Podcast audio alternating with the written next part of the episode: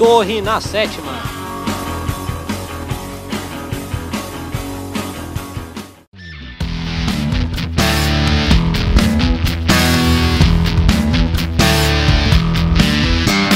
Estamos chegando, atacando e colocando a torre na sétima. O meu, o seu, o nosso podcast preferido sobre xadrez.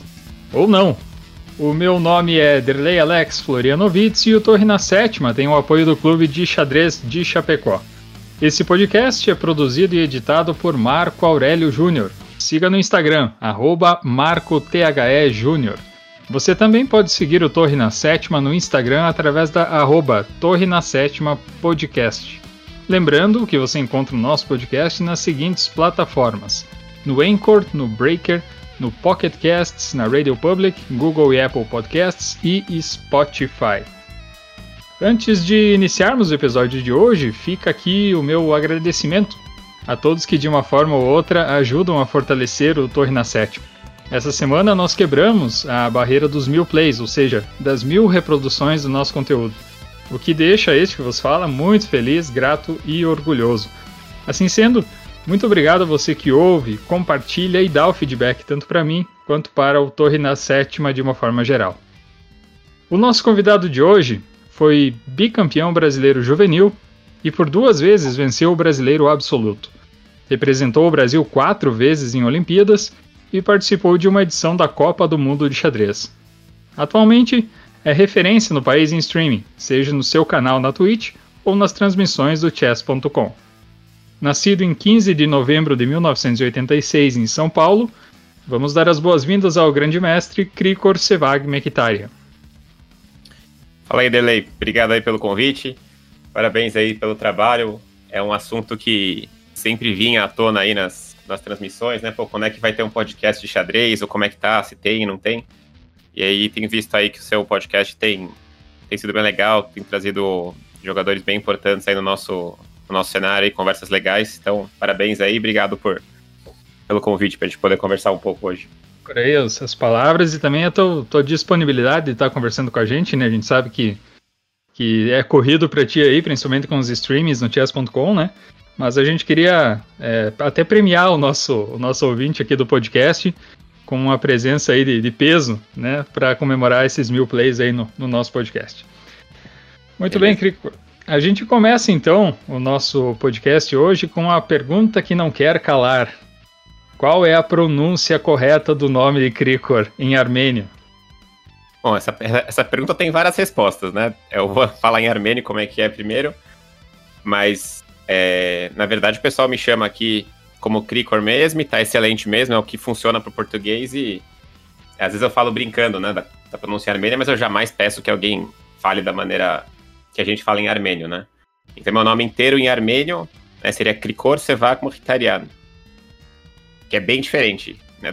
É, é, é, bastante diferente, vamos é combinar. Né? Quem que é esse cara aí que eu não conheço? O cara, o cara vê Cricor Mictarian já, já acha meio diferente, né? Se o cara. Se o cara ainda vai querer pronunciar certo, aí não vai dar, dar, dar muito certo, né, Cricor? É, é, porque na verdade todas as palavras né, e os nomes em armênio, é, eles, eles são palavras nomes oxítonos, são oxítonas as palavras. Então é sempre na última sílaba, né? Então, se for pensar em armênio, Krikor jamais poderia ser Krikor, né? Krikor, né? É sempre na última sílaba. Qualquer palavra, todas as palavras em armênio tem esse som no final, né? Agora, na minha família sempre me chamavam por, por Sevag, né? Tem um pessoal do xadrez que me chama até, mas no xadrez virou Cricor, né? Porque é o primeiro nome. E... Mas antes de eu jogar xadrez não existia Cricor, né?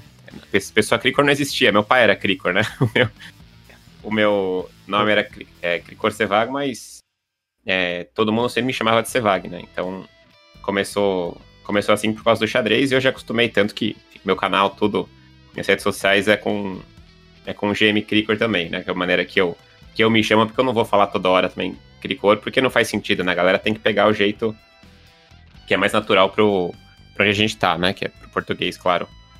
Acho que tá de bom tamanho, deixamos como GM Cricor mesmo e, e seguimos o baile, né, Cricor? É, e até uma vez eu, eu tava começando, eu acho, com os torneios, assim, e aí eu lembro que uma, uma tia minha ligou em casa, uma tia meio distante, assim, que eu não reconhecia a voz, e aí ela falou, ah, quem tá falando, né? E eu não sabia, né? Se eu falava Sevag, né? Que era, se eu fosse pra família, que era mais provável até, ou se podia ser alguém do xadrez, não sei. Que eu pensei, eu falei, não, é o Cricor que tá falando, né? Ela, como assim, né? Aí ela, ah, Sevag... É você, né? Isso, é, Sevag, sou eu, né?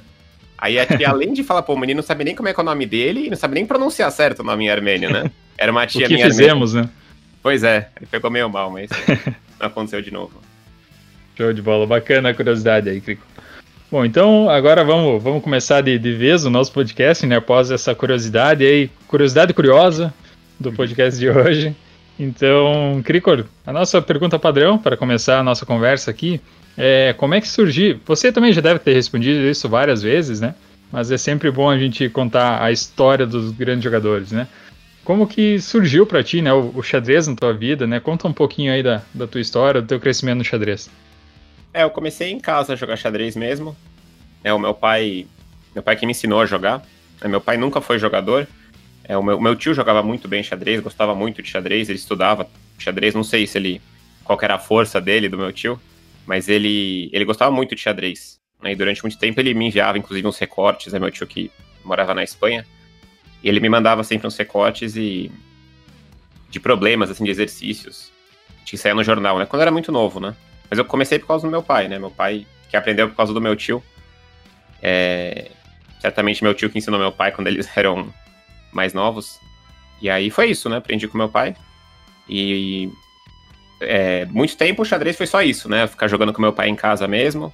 Né? A história que meu pai conta, que eu não sei o quanto que é, que é ficção ou quanto que é verdade, mas ele fala que uma vez é, eu tava brincando com quebra-cabeça, assim, e aí eu, eu gostava de, às vezes, misturar o quebra-cabeça, virar ele de cabeça para baixo e tentar resolver de cabeça para baixo, né? O, o quebra-cabeça. Eu não sei se eu tentava decorar as peças, se ia pelo formato sem saber a, a imagem, né? Enfim, Sim. aí ele falou que viu isso e falou, ah, de repente pode rolar um xadrez aí pra ele, né? Pode ser legal. E como ele sabia, daí ele me ensinou. Essa foi, a, foi o início, né? Uhum. E, os... Por muito tempo foi isso. E, e aí os treinamentos, Cricor, com, com que idade começou a treinar? De verdade, assim.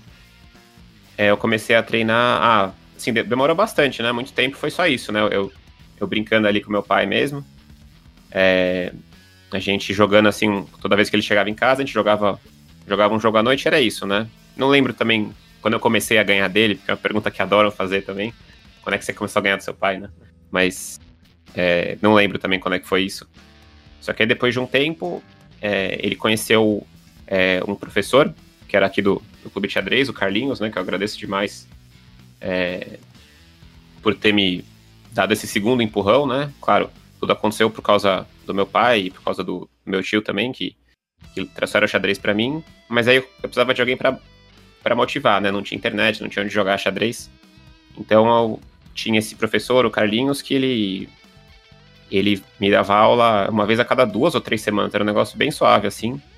A gente lia o xadrez básico junto, né? E, assim, eu lembro de ter criado muita, muito carinho pelo jogo porque eram divertidas as aulas. Ele era alguém muito, muito divertido, né? Eu nem sei o quanto que de fato a gente né, estudava mesmo, treinava, melhorava, porque eu não acho que é isso que importa em primeiro lugar, né? Enquanto você não, não for mordido pelo mosquitinho ali, eu acho que é muito importante ser um negócio mais prazeroso possível. E a gente sabe que o estudo com livros é muito bom, mas ele não é tão fácil de ser feito. E a parte legal sempre é mais jogar, né? Todo mundo sabe falar disso. E Sim. Mas ele conseguiu manter essa chama acesa, né? E começou a. Ele brincava muito sempre, umas piadinhas, enfim. Eu lembro que eu ria muito, assim, a gente se divertia muito na aula. Então foi um tempo assim também, mais um tempo com essas aulas e as competições começaram a surgir. É, eu acho que uns três anos depois que eu aprendi a primeira competição escolar, assim. Passei muito tempo só com essas aulas, que era bem. bem é, não eram toda semana. E jamais comecei a treinar sozinho nessa época, né? Era tudo isso. Acho que eu comecei a treinar quando eu comecei a fazer treinamentos aí com. Eu passei pro Adriano Caldeira daí, Mestre Fiji. Foi o primeiro treinador que eu tive mais competitivo, assim. Aí foi um pouco com ele, e aí eu fiquei mais tempo com o Pelican e com o James. Os dois são MIs. Fiquei muito tempo com eles, e aí eu comecei a entender a coisa de estudar sozinho, né? Meu pai começou a é, ver uns livros é, para mim de xadrez, e eu comecei a entender, né, os livros, como é que era como é que a gente ia melhorando, né, lendo, né, umas jogadas, que é uma coisa que a pessoa tem, o pessoal às vezes não entende, né, fala, como é que é assim, né, que você vai aprender lendo um livro, fazendo as jogadas, né? Lendo um livro. como, é que é, como é que você lê um livro de xadrez, né? Então todo esse processo foi muito novo. E, foi surgindo, acho que os estudos com livros eu estaria com uns 11, 12 anos, talvez, mais ou menos nesse, nesse período. E eu fazia bastante exercício tático antes dos livros, né?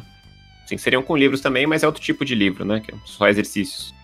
Agora, leitura de livros, né? De partidas, coisa mais.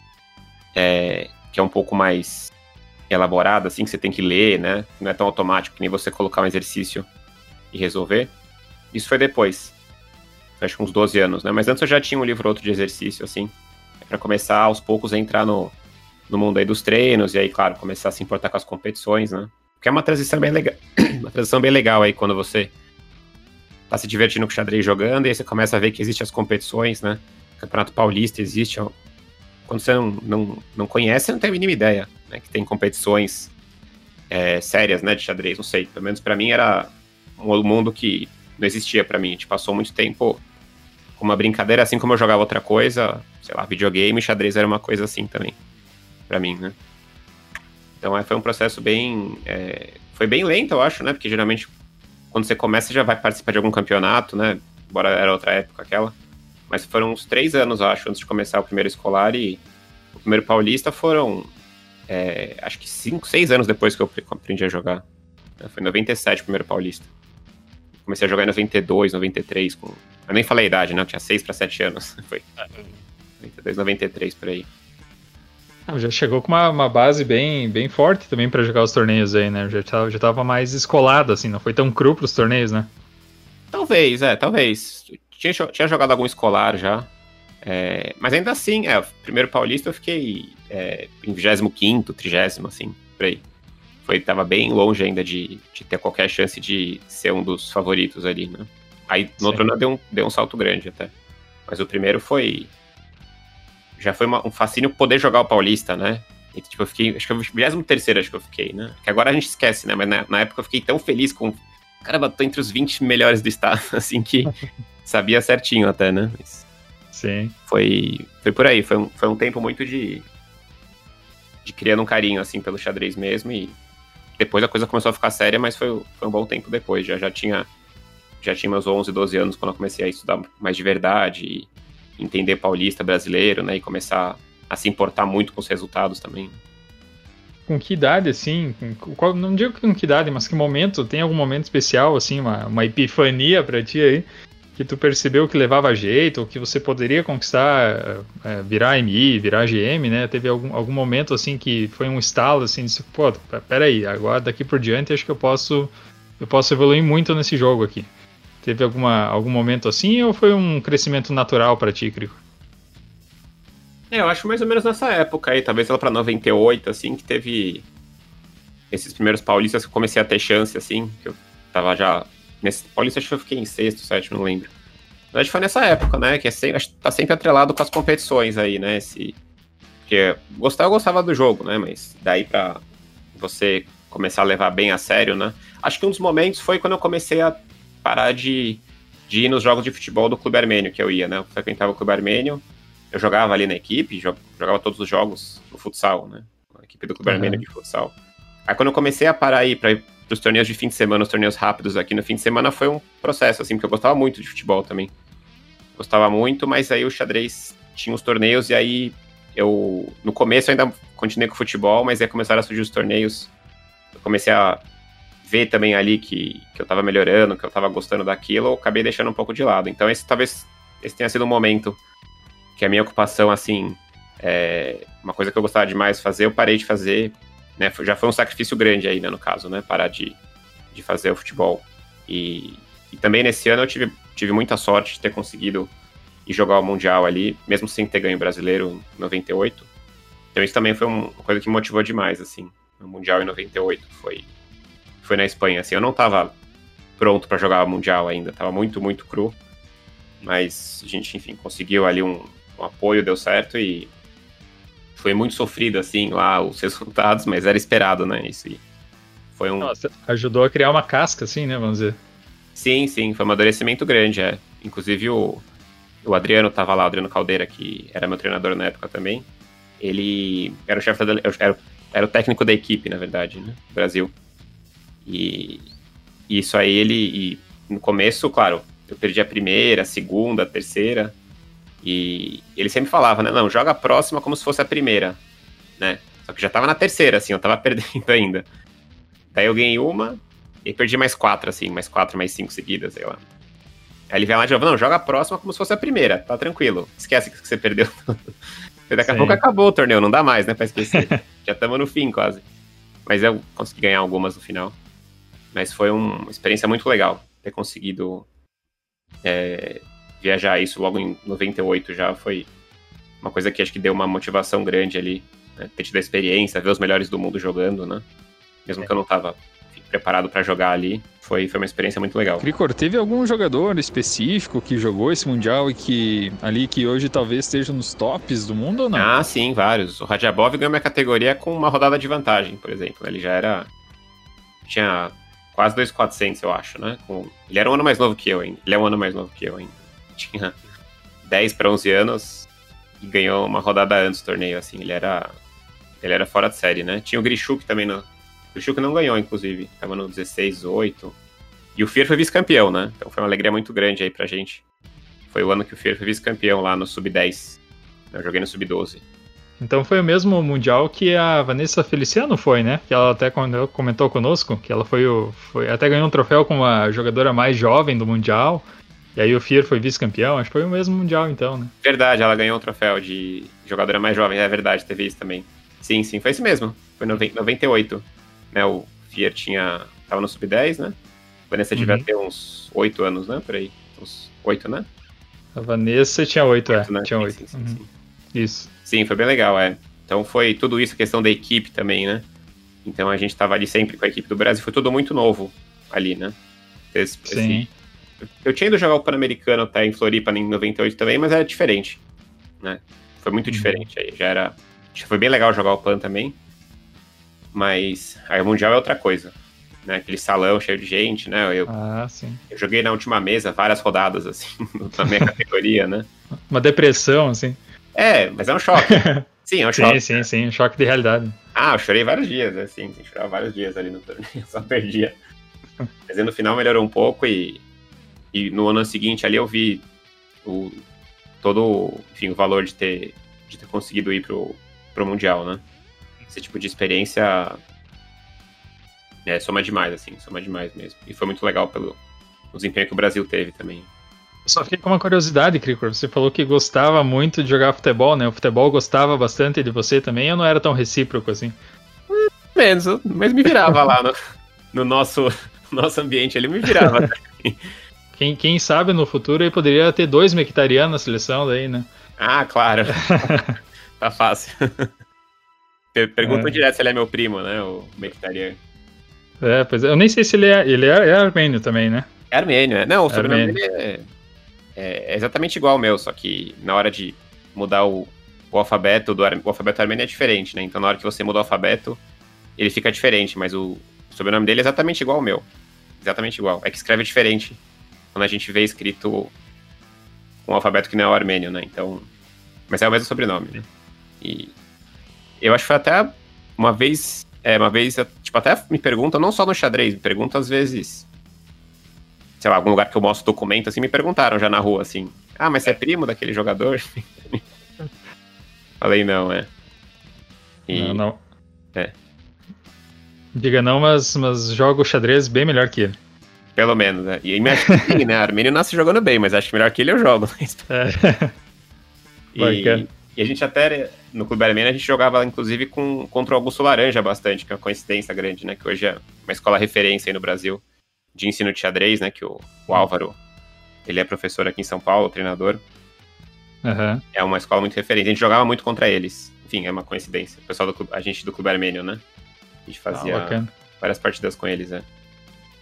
É, xadrez é, é, é, um universo que, no fim das contas, é, acaba se, sendo bem pequeno aqui, né? A gente acaba conhecendo todo mundo a nível nacional, né, Cricor? Sim, sim, com certeza. É, muitos anos aí jogando, né? Com certeza. É. E me diga, Cricor, como que depois tu, tu, começou a levar mais a sério, assim, né, o, o, xadrez, como é que vieram daí as titulações tuas, né, de, de mestre FI, de mestre internacional e grande mestre, né? Como que foi esse processo aí para conquistar as titulações? Uhum. É, assim, é, demorou muito, né, para começar a, a pensar nisso, né? Como é que a. A gente sempre focava muito em torneio de categoria. Né? Inclusive, eu lembro muito de vocês, ele, que o pessoal da equipe de Chapecó ia sempre com a delegação grande nos brasileiros, né? A galera. Sempre estavam presentes, sim, né? E, então, assim, por, mim, por muito tempo, é, o que importava para mim nas competições era o torneio de categoria. Só. Basicamente é só isso que eu pensava, assim, né? Claro que começou até o hate, eu fiz o hate quando eu tinha 15, tinha 2001, é, tinha 15 anos. Era legal e tal, mas é, até lá, assim, é, era só o torneio de categoria que importava para mim, né? E quando acabasse o torneio de categoria, eu não sabia bem qual que é o seu propósito de eu jogar xadrez, né? Porque é. era tudo, né? Era o tipo de evento que, de torneio que me motivava demais sempre. Mas aí, meu rating, meu rating saiu em 2000 e, 2001, daí, saiu tipo uns 2,200. E aí eu passei muito tempo, assim, lutando demais com o hate, né? Então ganhava um pouquinho, perdi um pouquinho. Aconteceu que em 2005, numa época que eu devia estar melhorando bastante, né? Tipo, com, com cinco anos, de quatro anos aí de xadrez, que eu tava ali entre os 15, né, e os quase 20 anos, é uma época que você melhora bastante, né? E eu tava com o mesmo rating, né, quatro anos depois. Então me frustrava bastante isso, e como eu falei, eu nem sonhava com titulação, queria subir, melhorar só.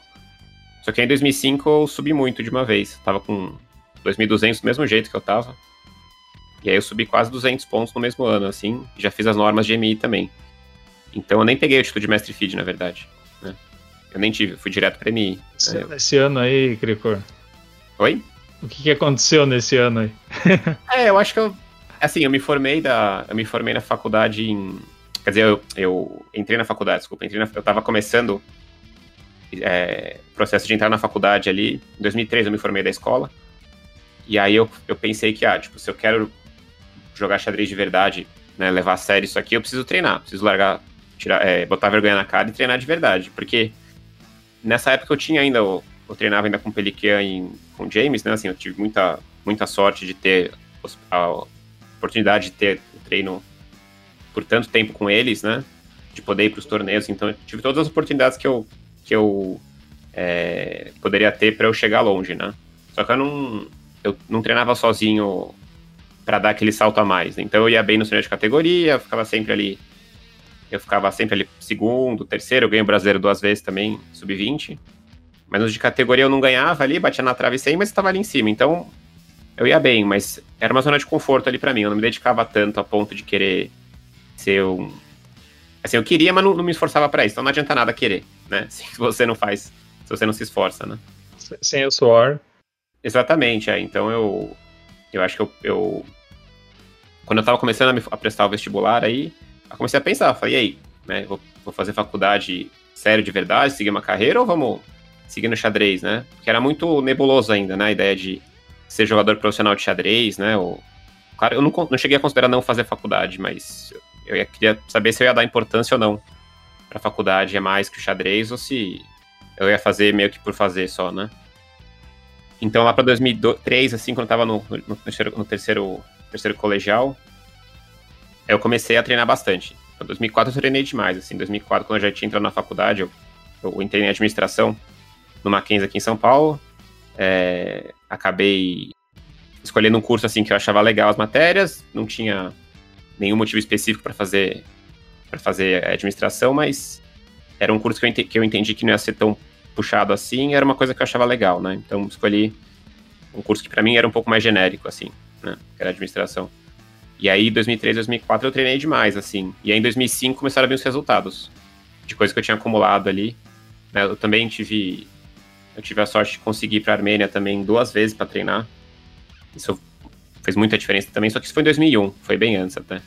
Com um treinador da Armênia mesmo lá. E 30 dias treinando, assim, seis, oito horas por dia, né? Era um negócio muito pesado e muito louco para mim, né? Tenso, né? Sim, tenso. Uhum. eu tava gostando demais, melhorei demais ali, mas tava...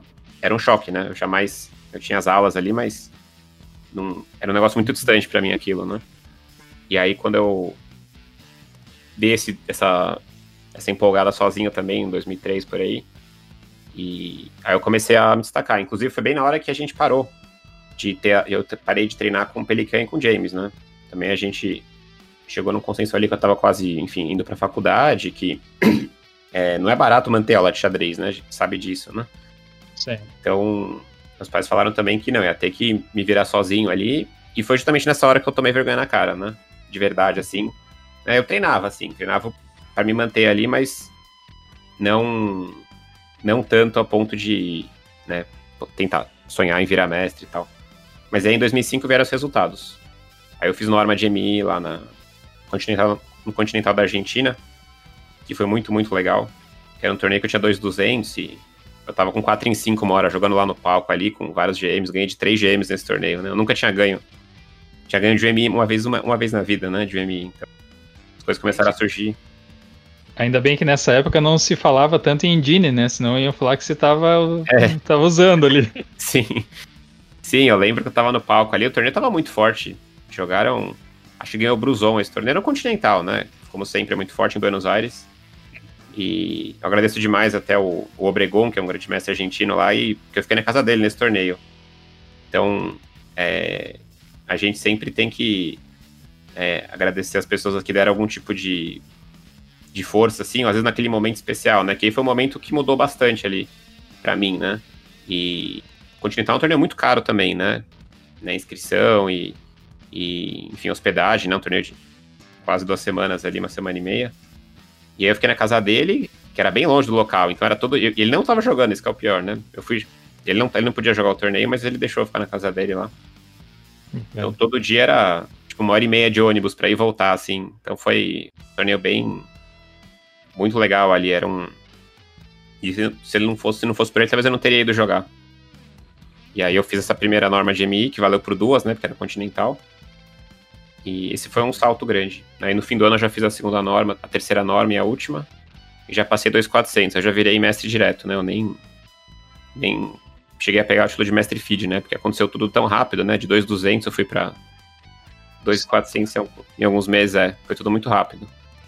E e aí depois começou a ideia de virar grande mestre, né? Mas primeiro vem aquela euforia, né? Você vira, você consegue o título, fala, beleza, né? Consegui, né? Até você pensar no e agora, como é que é, você tem um prazo ali de comemorar, de, né? De, tipo, é uma coisa que você fica satisfeito de ter conseguido, né? Mas aí passou acho que um ano, um ano e pouco, comecei a, a subir ali tentando já chegar mais perto do rate de GM, as normas, mas era muito difícil, muito sofrido ainda porque eu sabia na época, né? Então, eu comecei a ter mais chance em 2008, assim. Né? Isso foi 2005, uns três anos depois eu comecei a chegar perto. Eu cheguei a bater 2.500 até nessa época já, mas as normas passavam bem longe, assim. Eu tive uma chance só de norma nessa época. Mas ainda estava muito, muito cru para virar grande mestre ainda, né? Então, esses foram momentos que eu tive até um pouco mais de frustração, assim, foram essas, enquanto eu estava me lutando ali para subir dos 2.200, né? Que eu sentia que eu estava treinando e, e ia acabar subindo, mas eu não vi o resultado. E depois para virar GM, que foi bastante frustrante também durante um tempo. Mas era isso, né? Acreditar no longo prazo sempre, acreditar que você está fazendo a coisa a coisa certa e uma hora o resultado vem, né? Xadrez é muito. Tem que pensar lá na frente, né? Se você treina durante, sei lá, 3, 4 meses, o primeiro torneio que você joga é um desastre. É possível isso. Pode acontecer a qualquer momento, né? E, Sim. e aí foi em 2010 o título de GM que eu tava com 23 anos, né? Foi o. É, 2009 foi a primeira norma. E depois, 2010, aí as, as outras duas. E a primeira norma foi muito legal porque foi no dia que eu ganhei, fiz a norma, né? Que eu ganhei do Matsura no, na final do brasileiro. Foi no mesmo dia que eu fiz a última prova da faculdade. Então foi uma coisa muito simbólica, assim, né? Tipo, passar o bastão, né? Da faculdade para a vida é, mais profissional do xadrez ali. Então, e era, era aqui no interior de São Paulo o torneio, né? Então eu fiz a prova aqui em São Paulo e fui. Tava indo de carro todo dia lá pra Americana jogar, interior. Eu fiz a prova e fui lá e ganhei do Matsuri e fiz a, essa primeira norma, né? Aí depois da primeira, e sem a faculdade também, deu pra, deu pra focar legal. E eu já tava no nível, acho que para conseguir isso, e depois de mais dois torneios deu certo. É, tem, tem uma, uma curiosidade sobre o Cricor que talvez o Cricor não saiba. É, eu não sei se você lembra, é um Pan-Americano que teve no Brasil, foi em 2005 que você participou do, do boletim que você fazia, passava as partidas? Em Camboriú, sim, sim, sim. Exato, é. Pois então, nesse, nesse Pan-Americano, é, o Barbosa eu acho que estava ajudando na arbitragem, né? O nosso, o nosso uhum. professor aqui, o Marco Barbosa, né? E aí ele comentou conosco é, que naquele, naquele Pan-Americano você estava passando as partidas e aí você estava passando no, no, computador, olhando para a planilha, né, e digitando os lances ainda no computador. E aí chegou um certo momento da partida que você parou de digitar e aí você comentou com alguém assim, disse, não, tá errado, não pode ter jogado esse lance. Esse cavalo não tá aí e tal. Comentou sem olhar para a tela que a posição não tava batendo, né? E aí o Aí isso, o Barbosa disse que parou, olhou e disse: opa, alguma coisa aconteceu com esse rapaz aí. Isso não é normal. é, aquele momento ali, talvez o, o, o, Barbosa até fez uma, uma premonição ali, né? Ele disse: não, esse tipo de comportamento de, de conseguir acompanhar uma partida cegas que não é tua, isso não é uma coisa muito normal que se vê, né? E de certa forma aí se, se confirmou, né? Tanto na, na sequência, né? Que você virou mestre internacional e passou os 2,400 e depois seguiu aí a tua, a tua bela história no xadrez, né, Crico? É, não lembrava, não lembrava disso não. Eu lembrava que que foi acho que o primeiro foi o início aí do não foi um streaming na verdade, né, mas era uma, um início, uma proje uma o primeiro passo aí de começar a botar o xadrez na internet, que era no ICC ainda, né? É. No, que acho que muita gente mais nova nem conhece, né, que é o ICC. Então, onde o pessoal jogava online antes, né? E, e a gente uhum. transmitia as partidas, né? Lá. Tanto online e depois ficava uhum. salvo ali. Então foi, foi legal passar esse torneio, né? E esse negócio de digitar era um hábito que dava pra digitar as partidas pelo ICC. Então você conseguia escrever os lances em vez de ir no mouse, né? E eu tinha essa, essa mania de fazer isso, de jogar digitando, enfim, era uma, uma coisa que, é. me, que eu gostava de fazer. É legal, não sabia. É, eu lembro que, que, que, essa, essa história aí o Barbosa nos, nos contava e ele disse, olha, aqui aconteceu alguma coisa com ele nesse ano, ele tomou alguma água diferente aí que ali foi a, a virada, ali foi a virada. É, Mas tá bacana. Foi legal, foi legal esse torneio, né? Fazer parte do... Acho que foi até um começo de é, pensar de maneiras legais, assim, de você colaborar com o xadrez, né? Porque eu acho que todo mundo assim come, entra em contato com xadrez, muita gente jogando, e aí depois você começa a entender que além de ser jogador, você pode somar muito também, né, com aquele teu conhecimento, aquela tua experiência com outras coisas legais para as pessoas, né, que no caso era transmitir ali um torneio para quem estava em casa assistindo, né? Então, foi um início bem legal ali esse torneio que foi a primeira experiência que a gente fez, acho. Quando era tudo muito mais arcaico assim, né, de transmissão, né, era tudo manual, né? Eu lembro que a gente tinha árbitros que anotava a planilha e ou até eu anotava pra... mesmo e depois passava pro computador, né? Então... Passar os PGN e tudo. Sim. É. É, antes da gente entrar nessa parte do, do, streaming aí, que nós vamos falar daqui a pouquinho, Cricor, uhum. é, queria que você, é, você disputou quatro Olimpíadas, né, até agora, né, com o Brasil. Sim. E teve uma participação em Copa do Mundo, né. É, a gente sabe que, claro, são torneios diferentes, porque um é por equipes, né, e o outro é individual. Mas além dessa, dessa questão da, de um ser por equipe outro individual, é, quais são as principais diferenças, diferenças assim para ti, seja de clima, seja psicológica, o que, que tu achou de, de mais diferen diferente, né, entre as Olimpíadas e a Copa do Mundo? É, são eventos totalmente diferentes, né? Os dois você vai, você se prepara, você tenta dar o melhor, mas eles são completamente diferentes, né? A Olimpíada é uma coisa é, é muito único você conseguir representar, tipo, seu país ali numa competição, né? A gente sempre cresce ali assistindo as Olimpíadas, né? Dos, as Olimpíadas de verão aí de todos os esportes, a gente sempre torce muito. E quando a gente descobre que tem a Olimpíada de xadrez, você fala, pô, a gente tá indo lá e a gente tem aí, tem cinco jogadores na equipe que tá indo representar o que a gente construiu aí no Brasil de xadrez nas últimas. Desde que o xadrez apareceu aqui no Brasil, né? Vamos dizer assim. Então a gente tá representando todo mundo ali quando você joga, né? Todo mundo ali Sim. que joga os torneios, que de alguma maneira colabora para o xadrez crescer, fez seu, seu, grãozinho de areia para colaborar para que a gente tenha uma equipe um pouco mais forte de alguma maneira, né? Acho que tudo, inclusive uma coisa muito tudo que os professores fazem né, pelo Brasil, acho que é muito essencial para que que o xadrez de alto rendimento também cresça lá na frente, né? Todo, toda colaboração acho que soma. Nem que seja da, muito, muito depois, né? Muito tempo depois. Mas enfim, representar o Brasil é uma coisa muito única, muito legal, né? A gente é, sonhar com a chance de ganhar uma medalha individual de repente, né? Porque medalha por equipe a gente sabe que é praticamente impossível, né? A gente sonhar tão longe, mas medalha de tabuleiro muito difícil, mas pode acontecer também, né? E você joga ali contra equipes é, às vezes uma das melhores do mundo também, e tem a coisa muito social da Olimpíada também, né? Você encontra muitas pessoas ali que, é, que você só encontra lá às vezes, né? De todos os países, né? Então é uma, uma confraternização muito legal a Olimpíada, é um torneio muito único. Né? Você tem, não sei, acho que mil, mil quinhentos jogadores, não sei quantos que jogam, mas sempre é muito. Esse ponto é muito legal. E a gente vai como equipe também, né? Geralmente são os jogadores que você tá sempre enfrentando aqui, né? E é muito chato a gente sempre se enfrentar com pessoas que você é próxima, que você gosta, que você tem amizade, né? E lá você você tá jogando junto com eles, não jogando contra eles, né? Porque qualquer torneio que eu tô aqui, né, com o Fear, por exemplo, que é um grande amigo meu, sempre foi, eu tô jogando contra ele muitas vezes, né? Ou disputando o torneio, ou eu jogando contra ele mesmo, né? E lá a gente tá jogando junto, né? Então é uma, é uma coisa muito única, muito legal, né? Vocês estão unindo forças ali para jogar contra as equipes, né? E agora a Copa do Mundo é totalmente diferente, né? É um evento que você se prepara para jogar com um adversário, né? Completamente focado no jogo lá, né? Você vê, é, você vai lá, joga duas partidas e vai embora se você perder, né? Então é é muito diferente, né? Claro que é legal encontrar umas pessoas também lá que estão, mas é totalmente outro foco, assim, é um foco muito mais técnico, né? Embora na Olimpíada, claro, a gente quer dar o melhor também.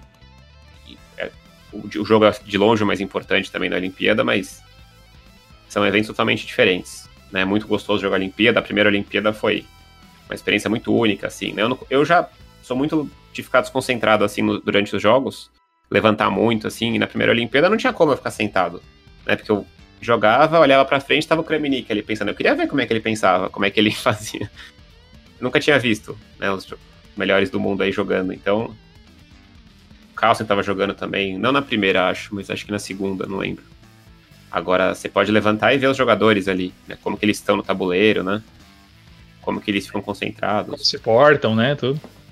Sim, sim. Então poder estar tá ali e até às vezes conversar com eles em outros, né? Tem sempre uma tem um tem umas festas ali que eles fazem também, então você pode encontrar ali, já encontramos o Carlsen na festa, encontramos o, outros jogadores também, então é muito legal isso. É um é um tipo de de viagem muito dá sempre muito boas lembranças. Então não, nem, nem precisa perguntar, né? Qual que você prefere das duas, né? Que é ah, as, sim. As Olimpíadas, né? É, mas assim, é porque a Copa do Mundo você tem que classificar é, de um jeito muito mais suado, né? Então. E eu, a, a Olimpíada também é muito difícil, claro, né? Mas eu consegui em 2010 entrar na equipe e Copa do Mundo foi só ano passado, né? Então, é, não sei responder essa pergunta. Não sei não se prefiro a Olimpíada. É, é, acho que é, é, mais em questão de ambiente, vamos dizer assim, né? O ambiente, ambiente. de uma Olimpíada é, é, é, mais bacana, não é tão tenso assim, né? Eu acho. E é muito tenso, exatamente, o Copa do Mundo é muito tenso, né? Porque a gente chega ali, assim, tá com, a gente tava com o pessoal da América do Sul ali, vários na, na Copa do Mundo, mas aí chegou pra ir pro jogo, passa o ônibus ali nos hotel, no, no hotel ali, leva todo mundo pro jogo e tá, tá um clima tenso ali pra caramba. São 128 jogadores e todos ali, do, é, metade vai para casa, né, em dois dias, então que é muito tenso, né? É, gente... querendo comer o rim do outro. Sim, com certeza. então, essa que é a, essa que é a intenção, né? Mas aí, a, eu nunca me motivei tanto como eu me motivei ano passado para a Copa do Mundo, né? Então, eu, desde que saí em parceramento foi um mês certinho até a viagem. Então, eu nunca treinei tanto assim, com tanta motivação, porque eu tinha um adversário ali que eu queria enfrentar, eu tinha um foco e, e era isso. Então, para isso foi excelente. Né? E chegar lá foi muito legal. Eu tive é, chances boas de ganhar até, ou, pelo menos a primeira partida do match, né? Então, uma experiência única também, mas de outra maneira, né? O teu adversário, quem foi, Cricorn? Foi o Andrei Kim, Dimitri Andrei Kim. Era... Uma pedreira de cara já, né? É, número 20 do mundo, sim, sim. Total pedreira. É. Imagina. Mas bacana, bacana jogar com esses caras também, né? Sim, sim, já tava tenso, né? Passando um mês preparando. Imagina a tensão que eu tava quando eu tenho dois minutos no relógio, eu tenho certeza que eu tô ganho ali, só que eu não sei se eu vou conseguir ganhar. E, enfim, é. acabei deixando escapar a partida e. Mas outro joguei bem também, empatou e acabei caindo fora no desempate. Mas foi uma baita, baita experiência, mas é um negócio muito focado no xadrez só, né? Como eu falei. Uhum. Bem diferente da, da Olimpíada que você consegue unir as duas coisas, né? Tem muito uhum. xadrez muito sério também, mas você tem um ambiente muito, muito legal também. Bacana. Cricor, é, como é que começou a tua relação assim com o streaming e com o chess.com? Foi meio que começou junto assim ou começou no teu canal e depois se, se começou no chess.com? Fala um pouco para nós aí como é que é essa essa relação tua com o streaming, né, e com o chess.com. É, eu acho que muita coisa tá muito é, conectada aí, né? Lá para 2009, acho que eu criei o canal do YouTube. É, o pessoal até resgata às vezes, né? O pessoal adora resgatar os vídeos, os vídeos antigos, né? Conteúdo antigo que você tem. Então, um brasileiro de Americana, que acho que foi 2000 e... Ah, foi esse que eu fiz a norma, 2009. Eu gravava um pouco o pessoal antes de ir pra rodada, assim. Então tem vários vídeos super antigos aí da gente conversando. Antes da rodada eu ficava com a maquininha, máquina de tirar foto mesmo, gravava um videozinho ali de qualquer jeito, tremendo, né? Enfim, aquela, aquele capricho é, todo. Hã? Tinha blog também, né? Isso, tinha o blog, sim, sim. Uhum. É, o blog acho que até, nem lembro quando é que começou. Acho que 2000, 2007, por aí, não sei. É, primeiro o blog, depois veio a coisa de fazer os vídeos. Eu cheguei a fazer alguns vídeos em 2011 também, eu acho. A gente analisando umas partidas assim, torneios que a gente jogava fora. Mas aí morreu, foi isso. Aí morreu, acho que lá pra 2011. E aí em 2013 me chamaram para fazer um, um death match, né? Que é o match da morte ali que eles faziam no chess.com. Que eu joguei contra um Gask. Que era tipo esse. Esse speed chess aí que eles fazem speed hoje. Chess. É, o mesmo formato, tava nascendo isso, né? Aí eles me chamaram, não sei por que eles me chamaram. Mas aí eu fiz esse match com, contra um Gask. E aí, muito tempo depois, 2016, eles falaram: ó, a gente tá querendo expandir aqui a gente quer fazer alguns comentários em outros idiomas. E aí, como a gente tinha um contato, o seu contato antes, a gente viu que você é um cara que tá bem presente aí nas redes sociais, né? Que você tinha um canal do YouTube que tava meio morto na época, mas existia, né? Tinha o blog. Acho que eles encontraram que eu postava bastante no Facebook também, não sei. E aí eu comentei com o Felipe. O Felipe é o Debs, eu conversei com o Felipe, a gente fez um comentário de um match do Nakamura, foi 2016, assim. E aí a gente começou a amadurecer a ideia e eu comecei a, a tomar conta aí dos streaming em português, desses eventos, primeiro desses Speed Chess, e aí foi crescendo. Aí em 2018 a gente já fez a cobertura do Mundial, Caruana e Calcin, e aí foi, enfim, foi mais ou menos por aí que começou, né? Então foi esse contato que eles fizeram, porque eles viam que eu era alguém que estava sempre presente ali, muito online, e, e também porque tinha esse contato de antes. Né? E a gente foi amadurecendo, foi crescendo, né?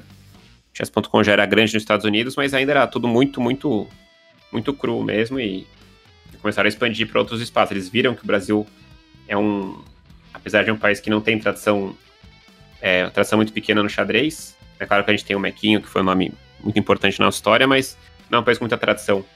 E ainda assim, a gente tem um número de praticantes gigantesco aqui de xadrez e a gente sabe que o pessoal que joga é muito apaixonado pelo xadrez, né? Eles começaram a entender que muito, é muito capivara, né, Cricor? Exatamente, capi... apaixonado e capivara também. que se GM diverte, não né? tem muito, mas o que tem de capivara é incrível, né? Incrível, né? Só se diverte bastante, né, acima de tudo. E aí a gente, enfim, essa comunidade é muito forte aqui. Foi começando a perceber, foi, foram começando a perceber isso e a gente começou a, a ter espaços aí para para crescer e, e fazer transmissões e começar a criar conteúdo em português também, criar uma equipe aí para trabalhar no chess.com e a gente acabou, enfim, chegamos aí a, a criar, a conseguir aumentar essa comunidade legal aí nos últimos anos, a conseguir levar conteúdo, conseguir trazer bastante coisa traduzida para português e fazer comentários de eventos, né, ter o, o Mundial comentado, que foi muito legal naquela vez, e agora os candidatos, enfim, tudo que a gente faz hoje meio que nasceu por aí com a intenção do, do chess.com criar uma criar vários conteúdos em muitos idiomas diferentes. Né? O português é um deles só, né? Principalmente agora com a questão da, da, da, pandemia, né? Isso se intensificou muito mais, né? A questão do, do xadrez online, né? E isso casa muito com a minha própria próxima pergunta aqui, uhum. que é como que você está vendo esse cenário atual do xadrez, né? E, e como isso pode impactar aí para o futuro do xadrez não só online, como xadrez presencial, assim? O que, que você acha que dá para a gente projetar, assim, para o futuro do esporte, assim? É, então, a gente praticamente dobrou, assim, tanto o número de, de registros, né, vindo no mundo inteiro, claro, mas no Brasil, por exemplo, a gente, ou, com, com o idioma português, né, porque a gente tem, claro, a maioria do Brasil, mas a gente tem muitos membros também de, de Portugal e de outros países também que falam português, mas a gente praticamente dobrou o número de registros e, e de partidas jogadas também por membros, né, que, que falam, tem português como idioma principal aí, né, por causa da pandemia, e a gente a gente fica feliz de conseguir dar uma, uma alternativa de entretenimento legal num momento difícil como esse, né? Então, muita gente que não jogava xadrez online começou a acessar o chess.com e outras plataformas também, e acaba virando um, um entretenimento muito é, importante para as pessoas, acho que, que ficaram muito, ainda estão, claro, em, muito em casa e o streaming bastante também, a gente teve muitos streamers novos aí entrando e, e também poder jogar, simplesmente, né? Então, foi já havia um crescimento legal e veio um crescimento gigante agora, né? Que totalmente inesperado, né? Uma situação muito muito ruim que todo mundo está passando. E eu acho que assim a gente vem para o xadrez online vem para somar, né? Não vem para substituir nada do presencial, né? Eu acho que quando tudo isso aqui passar, a gente vai ter, claro, mais eventos do que tinha antes, mas não é que vai morrer também é, tudo que foi criado agora, né? Que vai voltar a ter presencial. Acho que vão continuar a ter os, os sonhos presenciais da mesma maneira que antes, claro.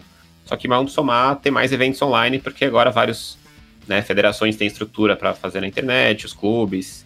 É, o pessoal está jogando mais também, o pessoal, está aos poucos ganhando mais é, confiança, né? Embora a gente sabe tem a questão da trapaça, que é sempre um assunto muito chato do xadrez online, né? Mas ainda assim, as pessoas têm, têm jogado bastante, né? Então acho que é o que vem para somar, né? E eu acho que o que a gente, quando a gente faz streaming, o nosso foco principal é.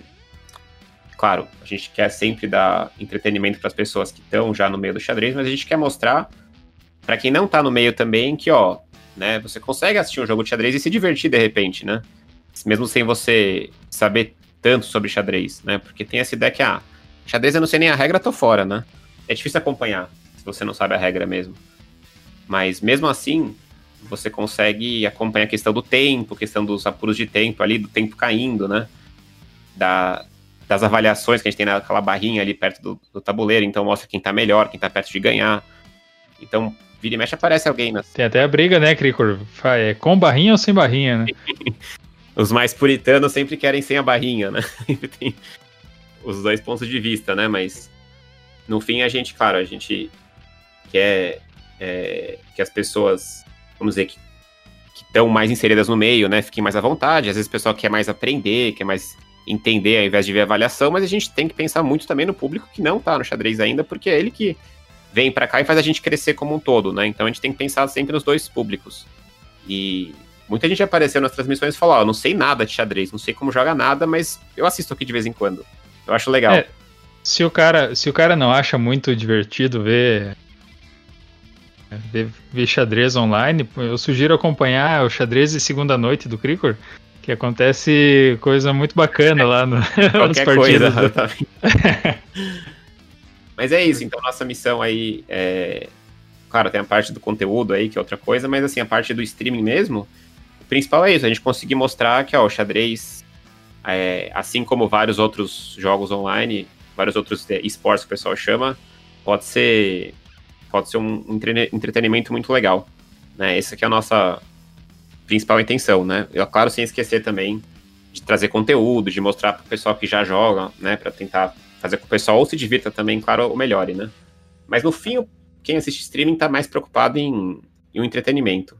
Uhum. Eu falo brincando que quem assiste que eu, meus, meus vídeos, minhas transmissões não aprende nada. Não é bem assim, né? Mas o foco não é realmente, não é realmente ensinar as pessoas a jogar melhor, né? Tem uns vídeos de conteúdo que eu faço no YouTube é, para isso, com aberturas e análises. Mas o streaming, o foco é sempre a pessoa ligar ali, assistir, deixar ligado e ficar ali de boa, assim, né?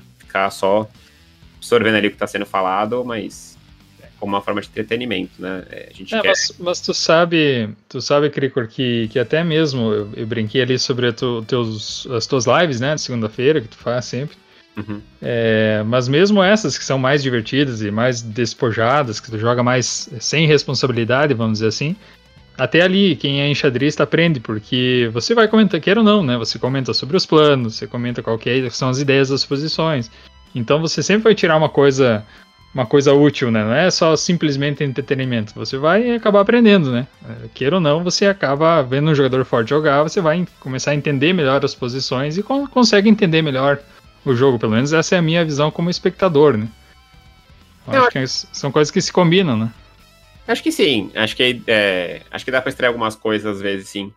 Espero que, que, que seja legal também isso para as pessoas, enfim, às vezes usar alguma coisa que eu falei, né? Enfim, algum, alguma sugestão, algum tipo de análise, né?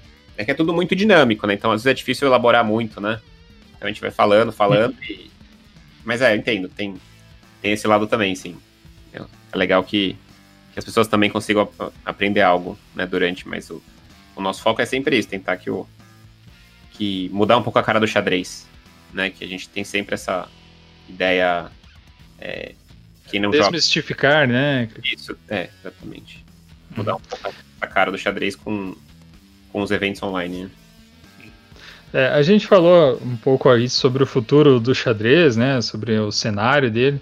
E quais são os planos do Cricor para o futuro aí no, no xadrez, Cricor? Quais são os seus objetivos aí para frente? Como jogador, né? Estamos falando. Como, jo como jogador. a gente fica brincando que eu tô meio aposentado agora, que eu adoro fazer os comentários, né? Teve o torneio, o Clear Sale aí faz umas faz três semanas já. Fala, pô, por que você não tá jogando, Craig? Uhum. recebi essa pergunta, acho que pelo menos umas 500 vezes ao longo do fim de semana, se não mais. pô, mas você não joga mais? Você aposenta? O que aconteceu, Cricor? Explica aí. É...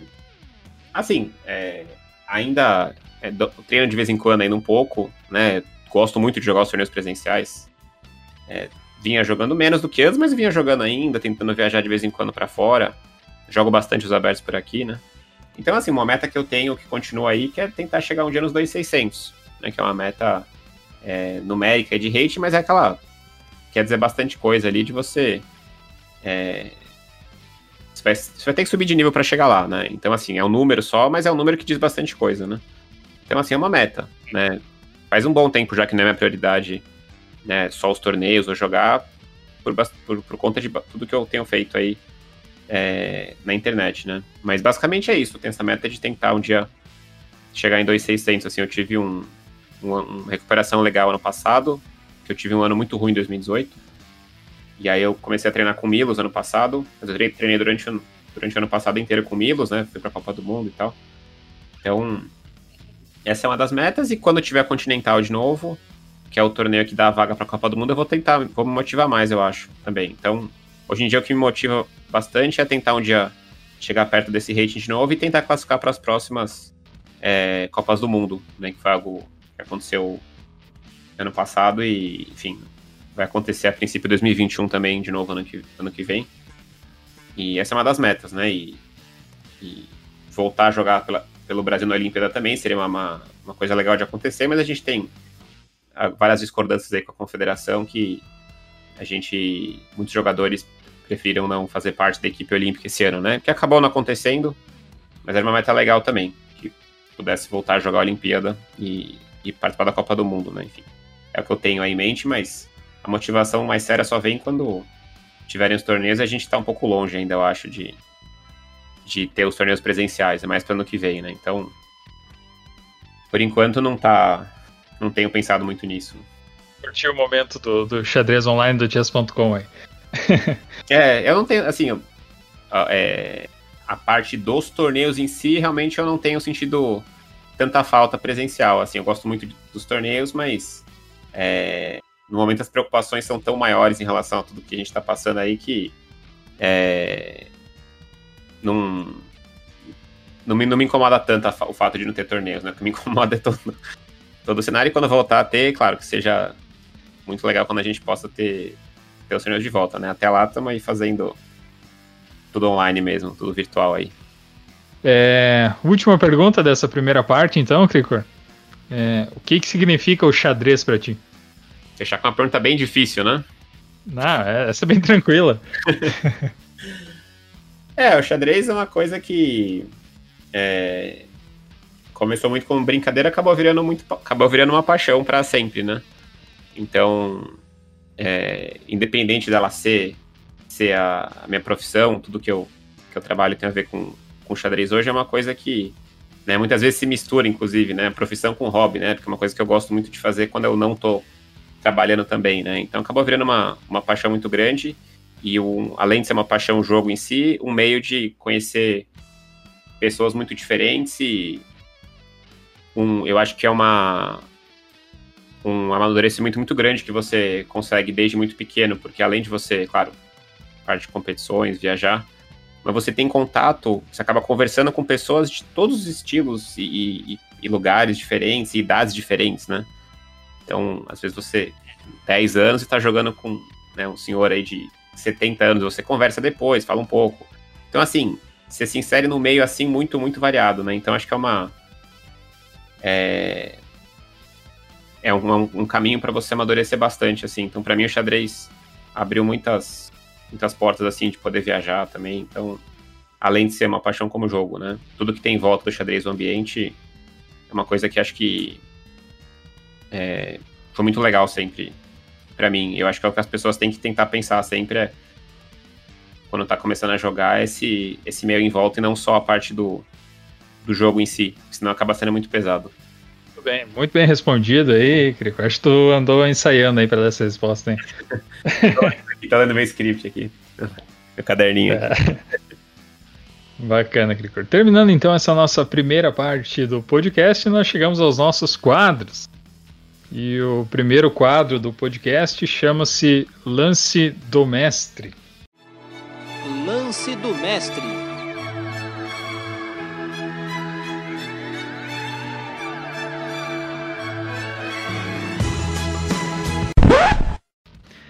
No quadro Lance do Mestre, Cricor, você vai nos contar aí é, uma história de uma partida bacana, inesquecível que tu fez, ou algum torneio inesquecível que tu tenha feito que você gostou muito, qual seria o teu momento aí, dentre tantos, qual seria o teu momento principal aí do lance do mestre? É, eu vi a, a, a conversa com o Quint, aí quando eu fiz essa pergunta eu comecei a pensar um pouco o que, que eu ia falar aqui. É, mas tem muita coisa muita coisa legal para lembrar. É, eu, eu acho que teve assim, teve tem três momentos que eu, que eu lembro com muito carinho, assim, momentos totalmente diferentes. É, são fases diferentes que você passa também, né? Então, o primeiro que eu lembro com, com bastante carinho, assim, foi uma... É, um campeonato brasileiro sub-20, o primeiro que eu ganhei, inclusive. Né? Como eu falei, eu sempre batia muito na trave, assim, nos, nos brasileiros. É, fiquei em segundo, sei lá quantas... Quatro vezes eu fiquei em segundo, terceiro, quando eu já tinha uma condição legal de estar tá lutando ali pro primeiro. E, como eu falei, eu me importava muito com os torneios de categoria sempre, né? Então eu ganhei um, uma última rodada do FIA, em Floripa, inclusive, no Brasileiro 2003. Você devia estar tá lá, talvez, né, Derlei? Ou não? Você estava tá um pouco longe, eu acho, das mesas. Mas você estava Mas aí foi uma, essa última rodada que eu, que eu joguei com o FIA, foi uma partida muito longa. E, e eu lembro, assim, muita gente assistindo, né? E foi um momento muito legal, porque eu tava ficando tenso, claro, mas eu nunca tinha sentido tanta tensão, eu acho. Né? 2003 eu tinha o quê? 16, 17 anos. E muita gente assistindo, né? Jogando com o Fier, que eu conhecia há pouco, eu sabia, né? Claro, ele tinha sido vice-campeão mundial, como ele era forte também.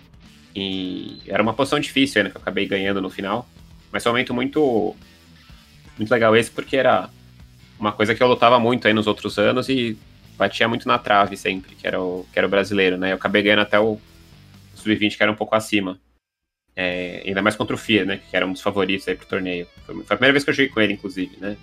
Acabei jogando dezenas de vezes com ele também de, depois, várias dezenas de vezes.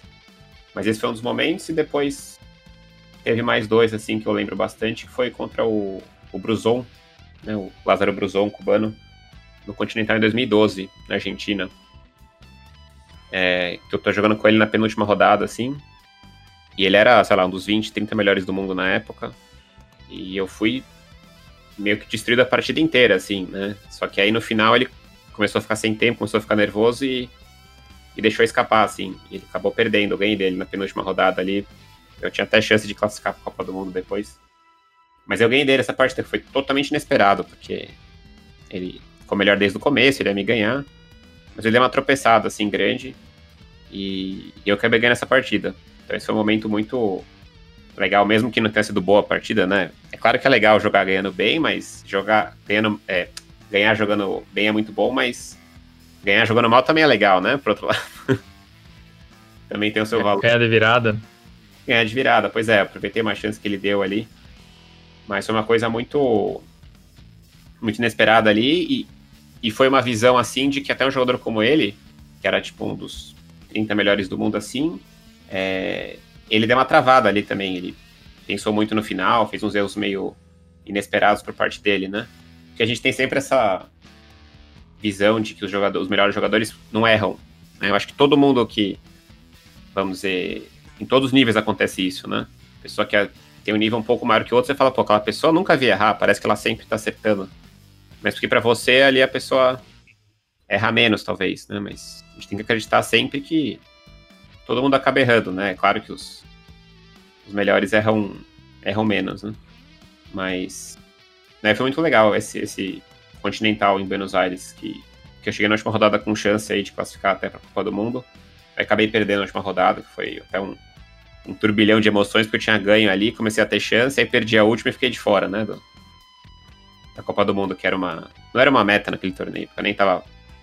Nem tinha tantas chances disso, mas acabei chegando numa situação boa. Mas aí Tinha gostinho, né? Sim, sim, pois é.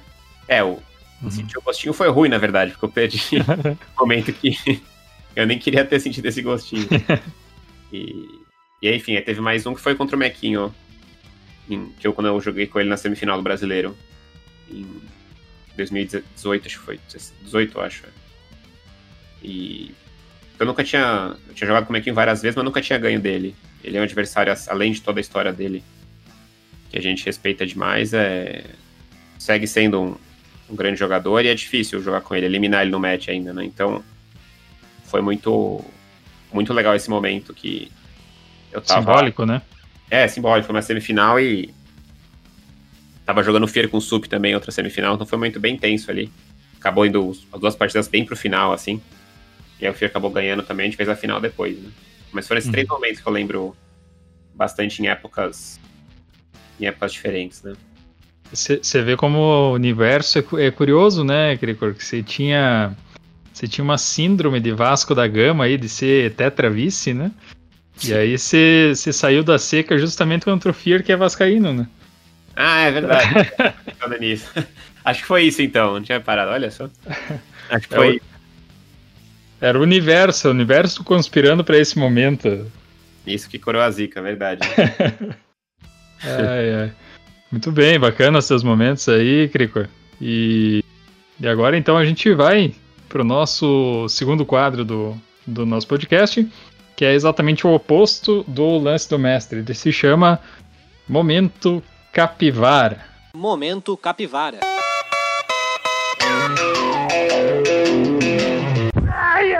A gente sabe, né, Cricor, que grande mestre também dá as capivaradas de vez em quando. Então, nos, nos conte aí sobre uma partida ou um torneio que você tenha feito aí que, que você foi muito mal, né? Ou fez uma capivarada muito grande numa partida. Qual que é o teu momento capivara aí, Crico? Ixi, tem vários, hein? Dá pra fazer uma lista grande também. Mas tem um que é difícil. Tem... Esse tem mais de três, então. Não, na verdade, assim, aqui tem um que é muito difícil bater, né? Que é. Não era um torneio importante, né? Mas. Uhum. Era, era, um, era um campeonato que era um aberto do Brasil mesmo, em Americana. E eu tô jogando com o, o, o, Toshi, que é um senhor aqui de São Paulo.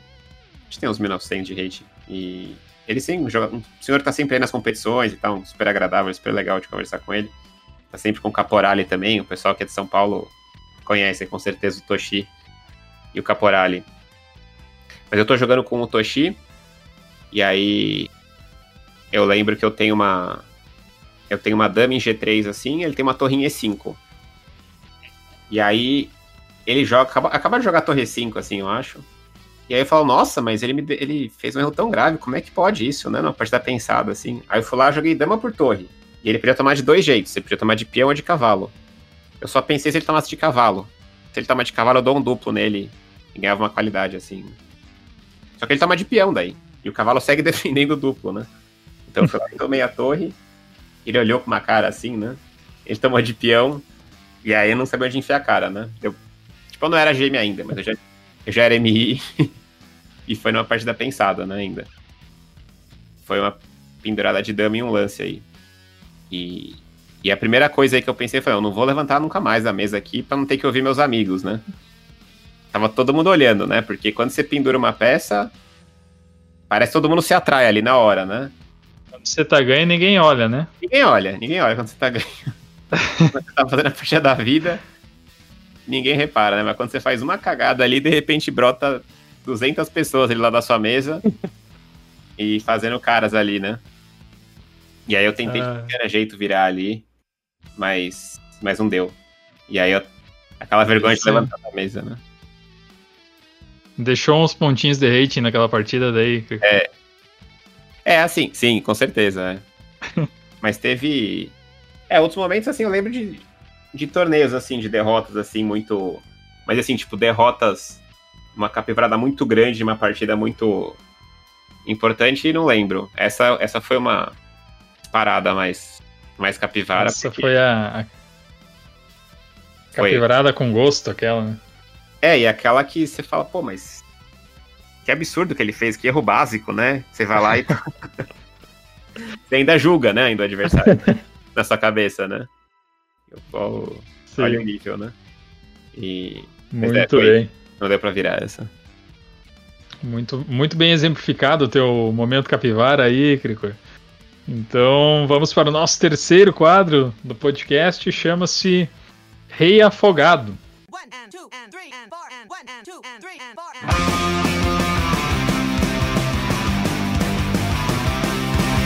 Rei Afogado. Como você sabe, né, Cricori, o pessoal enxadrista que nos ouve aqui, o Rei Afogado é normalmente uma situação curiosa, né? Engraçada, divertida para uns e mais triste para outros, né? Uhum. E, e eu Sim. queria que você contasse uma história para nós, uma história engraçada, divertida, enfim, curiosa que aconteceu. E aí pode ser de bastidor, ou de hotel, de viagem, alguma coisa diferente que tenha acontecido contigo aí nesses todos os anos de, de xadrez, não necessariamente envolvendo uma partida, né? Mas sim todo o ambiente do xadrez. Né? Uhum. Sei. Uh, deixa eu pensar. Ah, tem algumas, assim, que eu lembro. É, tem uma que, na verdade, eu não tava, mas a gente tava. Quando a gente foi viajar pra Europa, em 2008, aí. Que até na época do blog, né? Daí tinha. Tava eu, né? O, o Fiero, o Diego e o Diamante.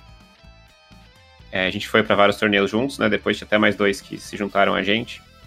Mas aí na hora deles, acho que eles, na hora deles embarcarem, um dos Oza não tava junto com eles. E aí, acho que perguntaram para eles o que, que eles tinham ido fazer lá. E aí eles falaram que chess, né, sei lá, foi jogar, foi jogar chess, né, falou inglês, né, enfim. Eles inglês. Aí os caras, beleza, então, chama na salinha, né. Daí chamaram na salinha e... E aí os caras, foi com o outro cara conversar com eles e falar, e aí, cadê os instrumentos de vocês, né? Eles, como assim? A gente foi jogar xadrez, né? Eles acharam que eles tinham falado jazz, né? E eles acharam que eles estavam caçando os instrumentos deles ali. Mas aí a gente rolou, rolou só um mal entendido de boa, né? Mas. Tem, é, mas isso não foi comigo, né? Comigo tem duas, assim, é uma que eu conto bastante até nas lives aí, o pessoal, né, na Twitch que eu faço as lives, você tem até um comando pronto para isso, né? Tem duas. Uma. Uma que eu fiquei trancado no banheiro, num, num continental antes de começar o torneio. E saiu no jornal na Bolívia. Foi na Bolívia esse torneio. Esse torneio. Saiu, na, saiu no jornal isso. A gente tem o um link até aí. Caramba. Com a matéria. Sim, foi mencionado isso. Não tinha nenhuma necessidade de ser mencionado. Mas é, eu tinha acabado de chegar lá e a gente tava. ia ficar de vídeo quarto com um canadense. O Hambleton, né? Inclusive é um super streamer aí hoje. E aí eu mal conhecia ele. Né? Enfim, eu fui entrar no banheiro, eu não conseguia sair mais. Fiquei trancado lá, né? Primeiro dia, não tinha nem, não tinha nem conversado com ele direito ainda, né? Olha que situação desagradável, né? Que apresentação bacana, né? É, pois é, né? Falei, então, sei que a gente acabou de se conhecer agora, mas eu tô com um problema aqui. Aí imagina o cara pensou, fala, que problema é que ele tá dentro do banheiro e quer me ajuda, né? Fala, meu Deus, né? Deixa embora daqui, que esse cara é louco, né? E aí, hum. ele tentou abrir, não conseguiu também, ele ligou pro organizador e ele não sabia falar espanhol, o cara não sabia falar inglês. Foi uma meleca pra eles se entenderem.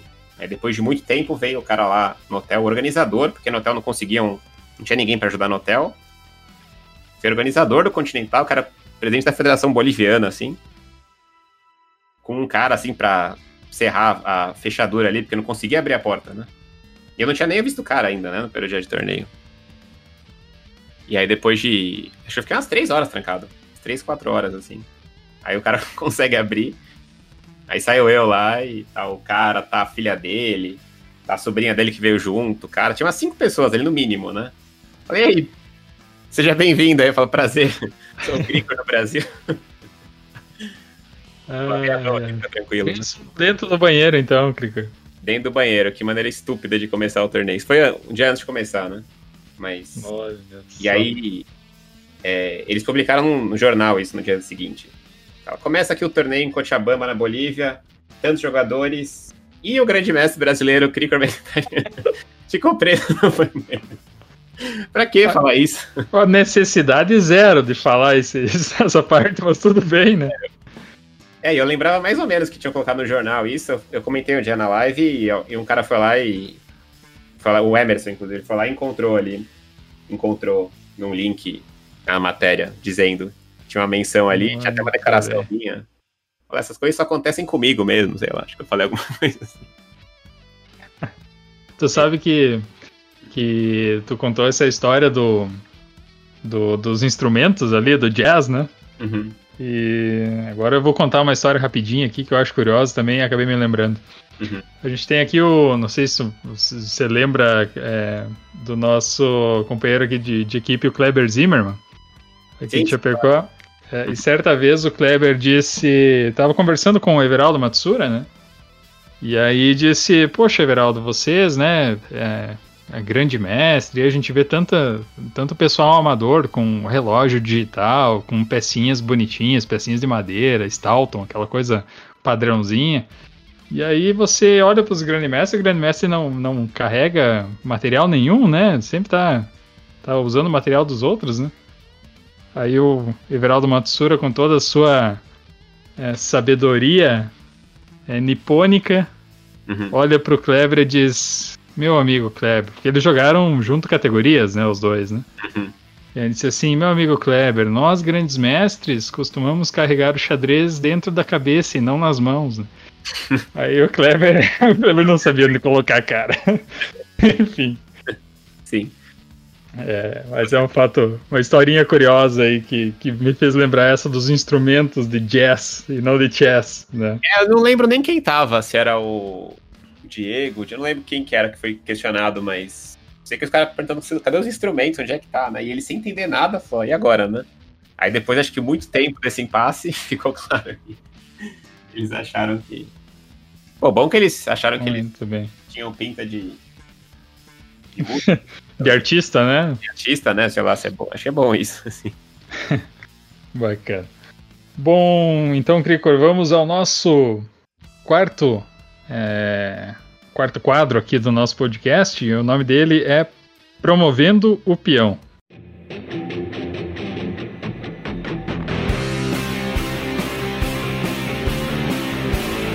Promovendo o Peão.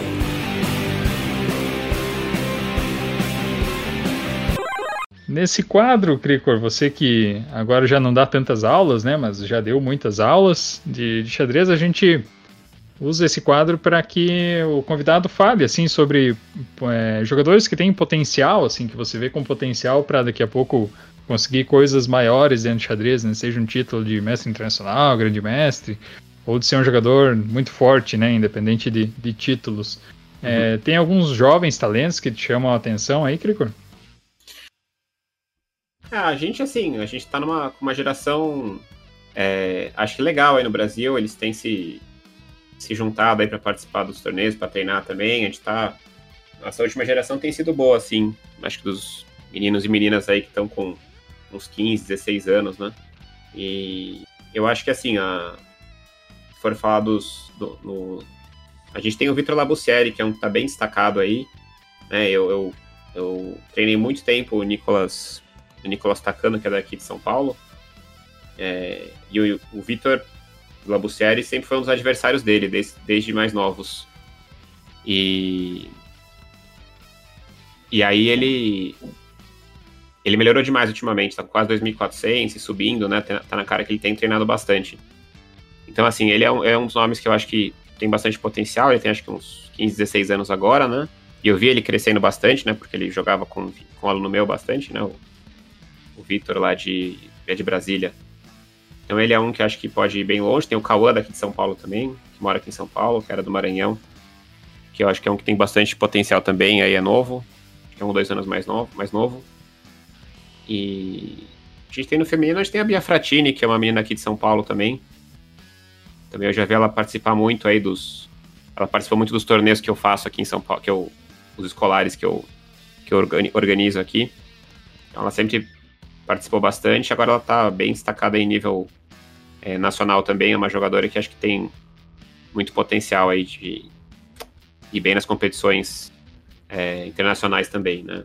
O Kawa que eu mencionei agora também ligando Sul-Americana no passado, né? Mestre Feed. Então são alguns jogadores aí, mas a gente tem uma geração que tem melhorado, sim. Né? É claro que a gente tem que entender a referência que a gente tem aqui do Brasil, né? Então é. A gente tá engatinhando para conseguir fortalecer essas categorias e, e lutar melhor nos sul-americanos e pan-americanos e um dia, quem sabe, chegar mais longe, né? A gente tem esses, esses três nomes que eu lembro, assim, de cabeça. Bacana. Nomes para ficarmos de olho aí que, e esperamos que apareçam mais ainda, né? Que nos surpreendam aí, que o xadrez nacional fique cada vez mais forte. Uhum. Muito bem, Cricor.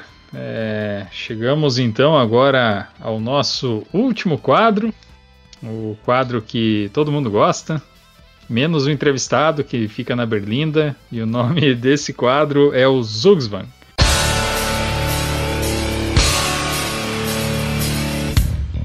Zugzwang.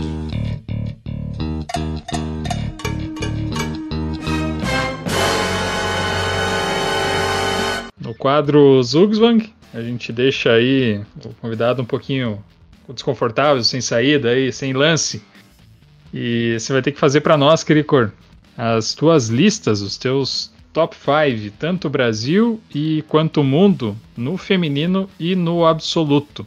Então gostaria que você começasse fazendo o top 5 Brasil e depois o top 5 mundo. E aí você pode fazer primeiro o feminino e depois o absoluto, ou conforme você achar melhor. Uhum. Tá, vou começar pelo, pelo absoluto então, vou pro feminino depois e a gente vai pro mundo. Uhum. Então, assim, esse é um assunto que é, eu tenho que às vezes até é, bloquear as pessoas de, de, perguntar isso, porque é a pergunta mais feita de longe nas lives que eu faço. eu respondo numa boa, mas sempre o pessoal quer saber disso. Então, eu falo, ó, gente, já falamos sobre isso várias vezes essa semana, tá proibido perguntar isso de novo. Sim, eu creio, agora. A próxima vez que perguntarem nas lives, você diz: vão lá e escutem o Torre na Sétima. Aí Exato. você se livra da pergunta. Tá até mais completa ali, né? Que o pessoal fala muito. Fala seu top 3 melhores da história. Top 3, top 5, né? O pessoal pergunta muito mundo, né? Mas já me fizeram uhum. fazer um top 10 Brasil também. Uhum. É, então, assim, é, bom, vamos falar, começar do Brasil. É, esse tipo de, de lista, acho que vai muito de cada um, né? Cada um usa os quesitos uhum. que acha legal, né? Fiquei muito feliz até que o Quinte mencionou meu nome ali na, na lista, vi que ele ele falou bastante sobre isso, que fiquei bem feliz de ouvir. Mas aí cada um usa, enfim, os critérios que acha legal, né? Inclusive o, o top 10 mundo que pedem para eu fazer, cada vez eu faço uma lista diferente. E eu não lembro qual, qual que é a que eu fiz antes, porque tem muita coisa envolvida. Muita coisa para avaliar. Uhum. Não é só o nível do jogador, da jogadora, enfim. É, mas no Brasil aqui eu colocaria em quinto lugar o Fear. É, assim, eu cresci na época comecei a jogar um pouco mais mais torneios, eu sempre tive muito, muito com o Fio, a gente treinou muito junto, assim, também. E ele tem um histórico incrível, né? Tem esse vice-campeonato mundial aí, é um jogador que Ele já é, passou em fase de Copa do Mundo várias vezes também, né? Um jogador que chegou a ser, acho que, número 60, 70 do mundo, né? A gente sabe aí. Bom, você que é de Santa Catarina conhece o Fier também desde muito novo, com certeza, né? Sabe, Cricor, que eu e o Fier somos nascidos no mesmo ano, né? 88. Então você deve imaginar o quanto eu sofri na mão sim, desse rapaz, sim. né? Imagina, é, eu, eu sou dois menos, né? Então eu não pegava ele na categoria direto, né? Eu pegava ele só quando ele jogava acima, né? Na categoria. É, mas assim, além dos resultados de, de, categoria dele, que são muito expressivos, ele ganhou. Inclusive nesse PAN de, de Camboriú, eu lembro muito bem na premiação que a gente tava, tipo, muito. Assim, pro Fier era meio normal ganhar um Pan-Americano, né? O Fier ganhou aquele Pan-Americano, né? E eu lembro que a gente comemorou demais, assim, na hora da premiação, assim, que a gente fez um barulho ali, o pessoal do Brasil, porque mesmo que era lá em, em Camboriú, eu não lembro se a gente teve muitos títulos do Brasil. Não lembro. Deve ter tido mais alguns.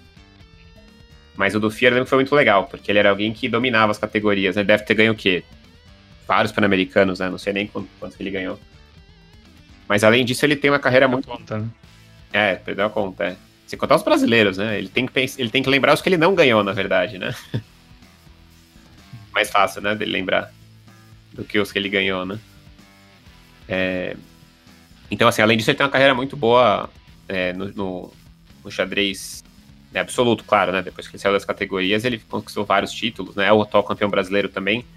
É, a gente sabe que ele é um dos poucos jogadores aí que tem potencial para ganhar de jogadores top, top do mundo, né? Ele tem várias vitórias aí contra jogadores top 20, top 30 do mundo, né? Eliminou né, o polonês uma vez, o chinês outra vez ali, que era o Wojtaszek e o Wang Wei, que eram melhores do mundo também na época. Então é um cara que tem muito, muito potencial e eu que já treinei muito com ele, já falei muito com ele, sei o quanto que ele é, o quanto que ele conhece também, enfim, o, todo tudo que ele conquistou aí também os títulos, né? Então eu colocaria ele em quinto, né? Da, na verdade, dá vontade de colocar ele mais para cima até, mas a concorrência é muito boa aqui no Brasil. A gente tem vários jogadores aí é, muito destacados, né? Eu colocaria depois o Leitão em quarto lugar. O Rafael, que já foi é, campeão mundial duas vezes também, né? tem muito resultado aí de categoria. E é o número um do Brasil já faz bastante tempo. Né? Tem jogado muito pouco hoje, né? Tá na, dá pra ver que ele tá bem focado na academia já faz bastante tempo, ele não tem mais jogado muito, ainda assim ele consegue se manter como o número um do Brasil, né? E ele também teve vários resultados assim consistentes ao longo do tempo. E eu colocaria ele, acho que mais à frente do Fer mais por causa dos títulos mundiais, os dois que ele teve, né? O Fer teve um vice-campeonato, mas o Rafael teve dois, né? E depois, é, como jogador mesmo no, no absoluto, talvez o Fier teve uns altos maiores, né, desses resultados aí, mas o Rafael teve muita, muita consistência ao longo do tempo, sempre, né? Sempre muito firme nas Olimpíadas, né, representando o Brasil. E campeão brasileiro também acho que umas seis vezes, não sei, número exato. Mas um grande jogador aí também. Eu colocaria eles nessa ordem. E colocaria o Giovanni em terceiro daí. O Giovanni. É. O Giovanni que nunca ganhou o Mundial. Acho que ele tem um, ele tem um vice, não sei. Mas assim, é... eu joguei muito já com todos esses jogadores, né? E o Giovanni era um jogador que, quando ele tava meio no auge aqui, é... uns 10 anos atrás, assim, eu vi que ele ele conseguia dominar muito bem os adversários aqui no Brasil. Ele tava muito. Ele ganhava muitos brasileiros, né? Um atrás do outro ali. Então, dessa época, eu lembro muito que ele realmente se destacava como melhor ali, na época que todos estavam ativos, né? Porque acho que esse é um, é um, é um fator que eu até pensei para fazer a lista do feminino, que eu vou, fazer, vou falar depois. Que é na época que o Giovanni estava ganhando os torneios bastante aqui, os brasileiros, né? Que foi 2007, 8, 9, 10, assim. Todos que eu vou falar na lista, tirando o primeiro, que acho que já todo mundo imagina quem seja, estavam é, ativa, né? Então, assim, eu acho que você consegue balancear aí é, definir quem que é o melhor, ou enfim, quem estaria mais na frente no, na lista, para ver quem que ganhava quando todo mundo estava na ativa, né, também. Então, quando o Giovanni estava jogando ali, eu vi que ele ficava à frente sempre. Quando tava o Fier, o Leitão e os outros dois. Um mais um, aliás, que eu vou falar da lista agora. Então, acho que ele. Por isso eu colocaria ele em número, número 3 da lista. Mas sem contar os resultados que ele teve também nos, nos anos 2000 também, vários resultados muito, muito bons fora também. O torneio de Bermudas, que ele, que ele ganhou acho que duas vezes, na frente do Svidler, Gelfand. Esse acho que é o, um dos melhores resultados que um brasileiro já teve. Quint acho chamou atenção para um fato um fato bastante importante que é que o Giovanni teve, se não me engano, 2,660 feed jogando praticamente só no Brasil, né? Então, para chegar nesse nível aí, jogando basicamente no Brasil e algum que outro torneio fora, o cara tinha que não deixar ponto em lugar nenhum, né? Ele tinha que fazer torneios quase perfeitos sempre, né? Sim, sim, verdade, é. É, isso foi acho que 2000 e, não sei, 2010, talvez foi 2011, por aí. Um pouco mais, talvez, não lembro. Mas enfim, ele eu colocaria em terceiro aí. E depois eu colocaria em segundo o Milos mesmo. Né? Aí fechando a lista é, do segundo lugar ainda, mas dos jogadores que, que jogavam muito nessa época, seriam o Milos, o Giovanni, o Leitão e o Fir, né? O Milos já jogava um pouco menos nessa época. O auge dele foi no começo dos anos 2000, mas ainda assim ele era bem ativo. 2007, 8, 9. Então, quando todo mundo jogava, por isso eu coloquei mais o Giovanni ali na frente do, do Leitão e do Fear. E agora o Milos eu colocaria em segundo porque ele, ele chegou a entrar no top 40 do mundo aí nos anos 2000. Acho que foi no ano de 2000 mesmo. E, e de conversar assim, né, que eu já conversei muito com todos, eu acho que é o jogador que mais que chegou no nível maior desses, desses quatro, por exemplo. Eu diria até que o, que o número um também questão de nível, né? Então, e eu, ainda mais que eu treinei com ele ano passado, né? Assim, ele tem uma visão diferente do jogo mesmo, muito legal. É, analisar, estudar com, com o Milos. É, e ele, enfim, jogou. Ele quase chegou numa final de Copa do Mundo, isso. Em 2000, 2001 foi. Né? Era diferente o formato da Copa do Mundo, ainda assim, tinham vários dos melhores do mundo jogando, né? Então, o Milos eu colocaria em segundo lugar aí, sem dúvida, nessa lista. Um grande jogador aí que, mesmo totalmente é, inativo dos torneios, ainda vai super bem, né? Você vê que ele aparece para jogar o Jask de vez em quando. Todo ano ele tem jogado e ganha no rápido, ganha no pensado, ganha no blitz também. Né? Todo ano ele, todo ano ele aparece no Jask ele tem a, aquele costume de fazer 6,5, fazer 7, né? Normalmente são 7 rodadas, né? Então dá para dizer que ele faz uns sempre bons torneios. Né? É. E, e ele totalmente é, aposentado dos torneios oficiais, assim, né? Dos torneios que valem rate, dos torneios mais oficiais. E ainda assim ele consegue bem, né? Num torneio de alto nível, que você tem vários mestres, grandes mestres aí que estão estão jogando tão na ativa direto, né? Então, para se manter tanto tempo, você tem que ter muito conhecimento, aquele conhecimento mais firme, mais profundo ali para não ficar para trás. Senão você vai ficando para é. trás rápido. O Milos tem muito entendimento, né? Entende, é, compreende muito bem o, o, jogo, as posições, enfim. É um cara que tem muita compreensão do jogo, né? Sim, sim, demais, né? E uhum. tanto que eu acho que assim, é que eu acho muito injusto, né? O pessoal comparar jogadores de outras gerações. O pessoal pergunta muito isso, né? Ah, mas quem que ganhava? O Carlsen contra o Morph, né? O pessoal adora perguntar esse tipo de coisa. Não tem como comparar, né? Então, né, o número um que eu vou colocar agora na lista é o Mequinho, sem dúvida, na minha opinião. É, são jogadores de épocas diferentes, né? Claro, Mielos teve um auge né, 30 anos depois do Mequinho, né? Então, quando alguém pergunta de nível, acho que de entendimento, eu acho que o Mielos é o que mais né, saberia do Brasil se fosse pegar o auge de cada um, né? Agora, o que o Mequinho conseguiu em relação à época dele é super impressionante, né? De, ele com um bom tempo ali entre os... É, entre a elite ali do xadrez mundial e durante é, nos anos 70 ele teve um momento que ele chegou a ficar terceiro do mundo, né? Que é uma coisa é, muito, muito longe de qualquer realidade que a gente já teve no Brasil, né? Em nível mundial. Hoje, hoje inimaginável, né, Crico? Inimaginável, né? Claro, com certeza, né? Claro que a gente tá em, em outros tempos, a gente tem muito mais jogadores. Sim. E, e a gente vai ficando cada vez mais para trás à medida que os países estão mais investindo mais e crescendo mais, mas de qualquer maneira, muito distante e a carreira dele nesse ponto é, é incrível. Ele teve várias partidas contra vários campeões mundiais, vitórias contra três campeões mundiais também, o, o Mequinho, e é um jogador que acho que elevou muito o nome do, do Brasil e acho que ele deve ter. Inclusive, vai ser um dos pontos que eu acho que são mais importantes aí para estar tá nessa lista também, além de jogar, é, é inspirar outras outras gerações, né? Então, assim, claro que tem depende de cada um aí, da personalidade de cada um, do que cada um faz também.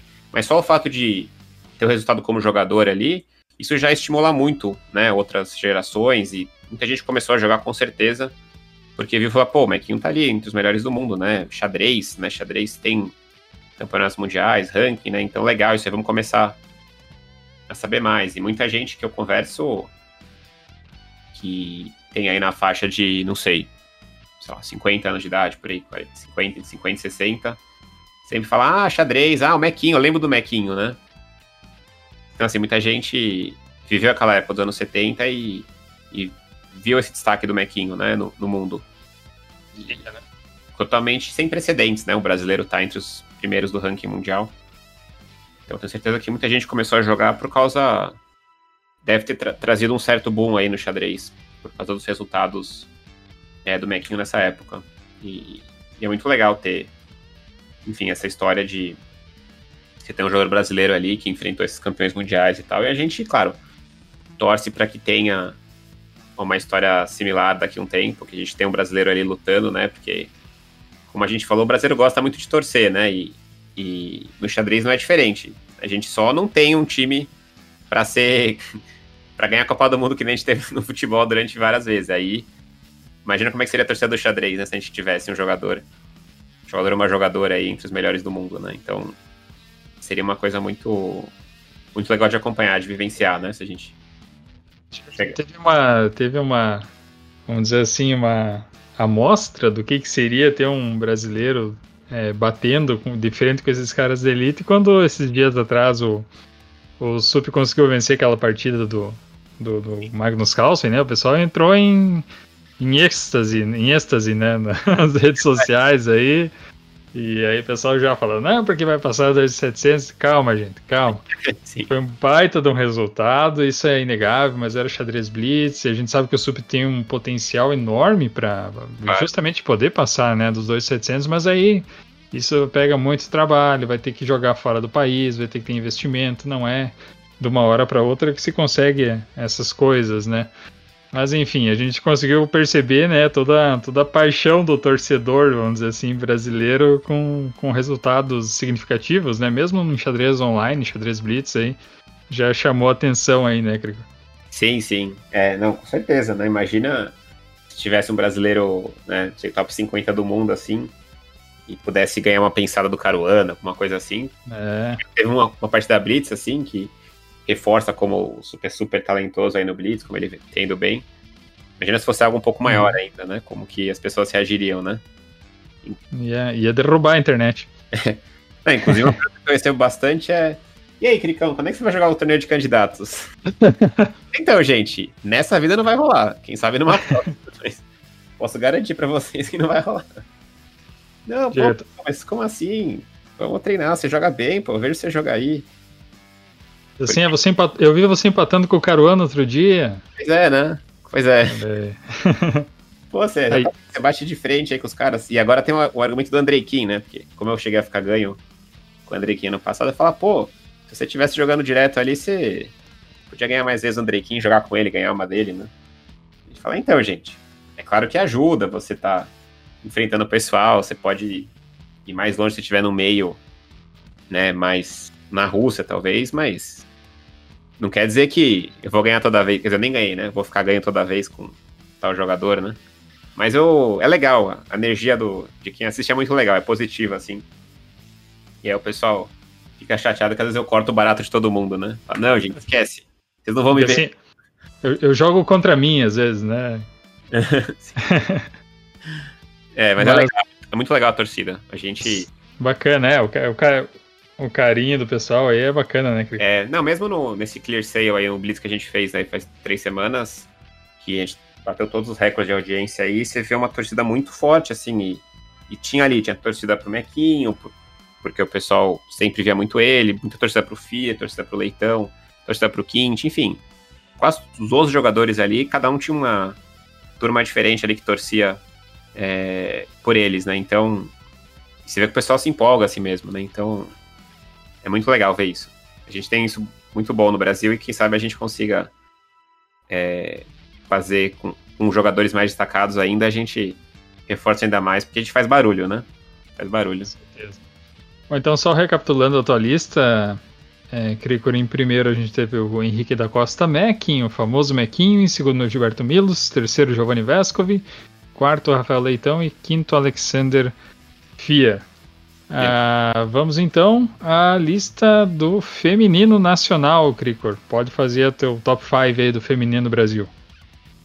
Aí eu tive várias dúvidas assim para fazer, porque é uma pergunta que nunca tinham feito assim, de fazer um top assim, né? O pessoal quer muito saber top 5 mundo da história, top 3, aliás, às vezes top 10, né?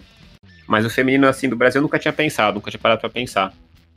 É... Mas assim, eu tentei fazer um, um meio termo aí entre história, porque eu acho que no xadrez feminino, inclusive quando for chegar a vez o top 5 feminino mundo, eu acho que a história tem um peso muito importante no xadrez feminino, principalmente. Então coloquei em quinto lugar, é, coloquei a Ruth Cardoso, que é uma jogadora que eu realmente conheço é, muito pouco, mas eu já tinha ouvido falar muitas vezes dela de resultados, né? Ela ganhou o brasileiro acho que cinco ou seis vezes. É, então, assim, mesmo sem conhecer né, a jogadora ou, ou quem ela foi, ou mesmo partidas dela, é, eu sei da importância né, dela inspirar outras jogadoras a, a começar a jogar, né? Então, isso a gente está falando de, de um passado bem distante e numa época que o xadrez feminino era muito mais muito menos divulgado ainda, muito menos amplo do que é hoje. Então, assim, eu tenho certeza que jogadoras como ela, que ganharam tantas vezes o brasileiro, é, inspiraram demais jogadoras né, de outras gerações a começar a querer jogar xadrez. Então, assim, no feminino, principalmente, eu vejo muito esse valor de, de inspirar, que nem eu falei, tem no absoluto também, mas no feminino acho que ainda mais. Porque é um meio que a gente vê. Até hoje em dia a gente vê um meio muito mais masculino nos torneios, né? Muito mais. A gente tem visto mais meninas jogando e participando, mas é um processo, né? Eu tenho certeza que ela é uma jogadora que deve ter feito a diferença é, nesse sentido. Aí depois eu colocaria a Regina Ribeiro em quarto lugar, justamente também muito por isso, né? Então, assim, ela ganhou o brasileiro também acho que sete, oito vezes, eu acho que, inclusive, ela que mais ganhou brasileiro, inclusive no absoluto e no feminino junto, né? Ela ganhou sete, oito vezes. É a maior campeã do feminino, isso é, isso é sem dúvidas. É. E, e além disso, ela sempre fez um trabalho é, muito legal né, em Santa Catarina, é, em Blumenau principalmente aí. Acho que só em Blumenau, na verdade, que é onde ela acho que chegou quando ela se mudou do Rio. Mas o trabalho que ela fez é a mesma coisa, né? Assim, sempre inspirou e conseguiu trazer muitas meninas aí para o xadrez. Né? A gente vê aí os jogos abertos em Santa Catarina principalmente, tem muitas jogadoras aí que saem né, do estado, né, muitas de Blumenau também, mas outras de outras cidades que certamente se inspiraram na Regina também, porque ela é uma referência né, no estado e no Brasil também, claro. Mas ela sempre fala com muita paixão sobre xadrez, né? Inclusive foi muito legal a entrevista que a gente fez com ela na final do Catarinense semana passada, depois que acabou, que ela chegou na final, que é uma coisa incrível, né? Uma jogadora de outra geração chegar na final ali no torneio online com várias jogadoras novas, né? E ela perdeu a final, mas ainda assim ela tava super, assim, entusiasmada e feliz por, por poder falar de xadrez, contar um pouco da história dela também. E além desses resultados, o tanto que ela fala com paixão de xadrez, o que ela deve ter é, estimulado muitas meninas a começar a jogar, né? Porque ela vê, com certeza, com certeza ela vê como é difícil, né, para uma menina começar a jogar xadrez, né, no meio que a gente tem hoje, que é praticamente é, muito masculino, então você precisa de referências, de inspirações, né? E ela com certeza fez muito bem isso. Então eu colocaria ela em quarto lugar. E eu colocaria em terceiro lugar a Tatiana Hatiko. Tatiana Hatiko que quando eu tava começando a jogar os torneios aqui, os torneios abertos, ela tava parando de jogar a Tatiana. É, ela quase chegou em 2.300, né, que foi uma faixa que só a Juliana, né, chegou das, das mulheres no Brasil. Mas eu lembro muito nitidamente, assim, que ela jogava os torneios abertos, assim, jogava de igual para igual com todo mundo, né, ela era número um do, do, feminino, claro, disparado. Não sei nem se ela chegou a ganhar muitos brasileiros, acho que ela ganhou poucos, quando eu, quando eu olhei isso, ela ganhou acho que poucos brasileiros, mas é porque acho que ela nem jogava muito, na verdade. Os brasileiros absoluto, femininos. Né? É, jogava absoluto, assim, participava dos torneios mais absolutos, né. É, então, assim, eu fiquei muito com essa. Lembro das partidas dela na época, assim. E eu para mim foi uma foi um pouco de choque assim, né? Porque tava começando a entrar no mundo dos torneios e aí você demora para entender um pouco a coisa do feminino, né, do absoluto, como que é e, né, por que tem muito menos jogadoras, né, mulheres do que homens. E eu lembro que ela era alguém que jogava assim, batia de frente com todo mundo, né, jogou um torneio que até acho que ela chegou a ganhar uma Copa Itaú, né, que é um torneio super, super difícil aqui em São Paulo, né? E, enfim, eu colocaria ela também pelo rate que ela alcançou, né? Foi praticamente 2,300. E uma meta que. Uma, uma, um. Que só a Juliana passou no Brasil, né? Como você mesmo falou, né? Isso, sim, sim. É, uma. Uma meta, vamos dizer, que foi alcançada só pela Juliana, né? E. Então eu colocaria ela. Né, ela parou de jogar, ela era muito, no, muito jovem né, quando ela parou de jogar. E, enfim, até o Felipe fez uma entrevista com ela no canal né, de entrevistas que ele faz, o Felipe Eldebes. Confesso que eu tinha ouvido falar muito dela também, uhum. né? Mas não conhecia o rosto, né? a Tatiana Rático, né? Sim, sim. E a gente, a gente sabia dos feitos dela, né? Que ela tinha ganho essa Copa Itaú, que era muito forte, realmente, né? Uhum. E que é, teve uma carreira meteórica, né? E uhum. bem bacana, assim, conhecer a história também dela, né? Uhum. Bem, a entrevista do, do, do Felipe, embora curta, foi, foi bem, bem boa mesmo. Uhum. Sim. É, então para mim foi bem foi bem chocante num ótimo sentido, assim, quando eu vi ela participando dos torneios, assim, começar a entender melhor, assim, né? Claro, tinha sempre o exemplo da Judith Polgar, né, fora do Brasil, mas aqui eu nunca tinha visto, assim, né, uma mulher jogar e bater de frente com todo mundo, né, assim, então foi legal porque a gente tem que ver essas coisas para entender, né, que é, como tem jogadoras que estão sempre batendo de frente aí, né? E fugir desse senso comum. Falar, ah, não, elas, elas jogam pior, elas não jogam, né? Tem essa coisa com o xadrez feminino que eu acho muito é, errado já a partir dessa opinião, né? Então a gente é tem. uma visão meio, meio machista, né? Que existe ainda. Ah, sim, com certeza. É, uma da pergunta. É, o pessoal não faz tanto porque o pessoal sabe já como é que eu vou responder, mas fala, e aí, já perdeu pra mulher? como se fosse uma coisa assim como se fosse ridículo perder pra mulher, né? Sim. Fazem muito essa pergunta nas transmissões também. Hoje em dia fazem menos porque sabem como é que eu respondo, né? É... Mas é muito comum isso, né? Ter esse, esse tom, né? Tipo, nossa, perdeu pra mulher, né? O que, que tem a ver, né? Uma coisa com a outra. Sim. É. Enfim, mas é, é uma discussão que sempre sai bastante nas, nas transmissões, né? Porque que tem categoria feminina, né? E eu acho que é uma coisa que a gente vai ver aos poucos ver diminuindo essa diferença, porque eu acho que com xadrez escolar você sempre tem mais meninas começando a jogar e tem essa iniciativa das, das jogadoras aí, o, o Damas em Ação, que acho que, de novo, acho que incentiva, fortalece aí sempre as meninas a entrar no. a entrar no meio do xadrez, né? Para ser o ambiente mais agradável possível para elas. Então, acho que faz muita, tem muita coisa histórica nisso, né? Mas aí eu, quando vier o top 5 mundo, eu vou, vou falar mais que é um assunto que eu acho bem, bem importante a gente levantar também.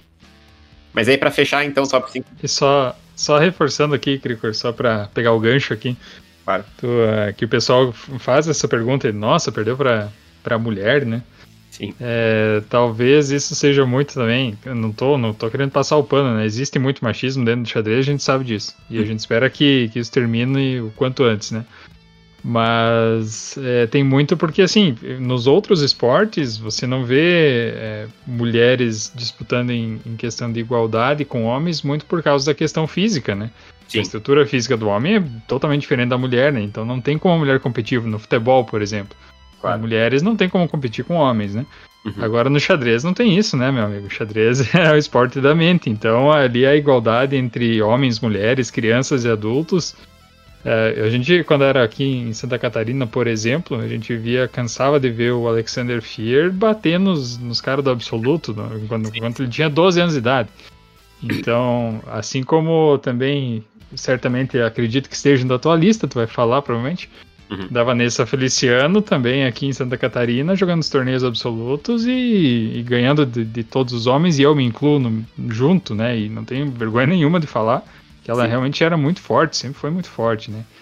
Então, acho que talvez seja um pouco disso, sabe? O pessoal, ah, não, mas, porra, uma mulher, mas as condições são as mesmas, né?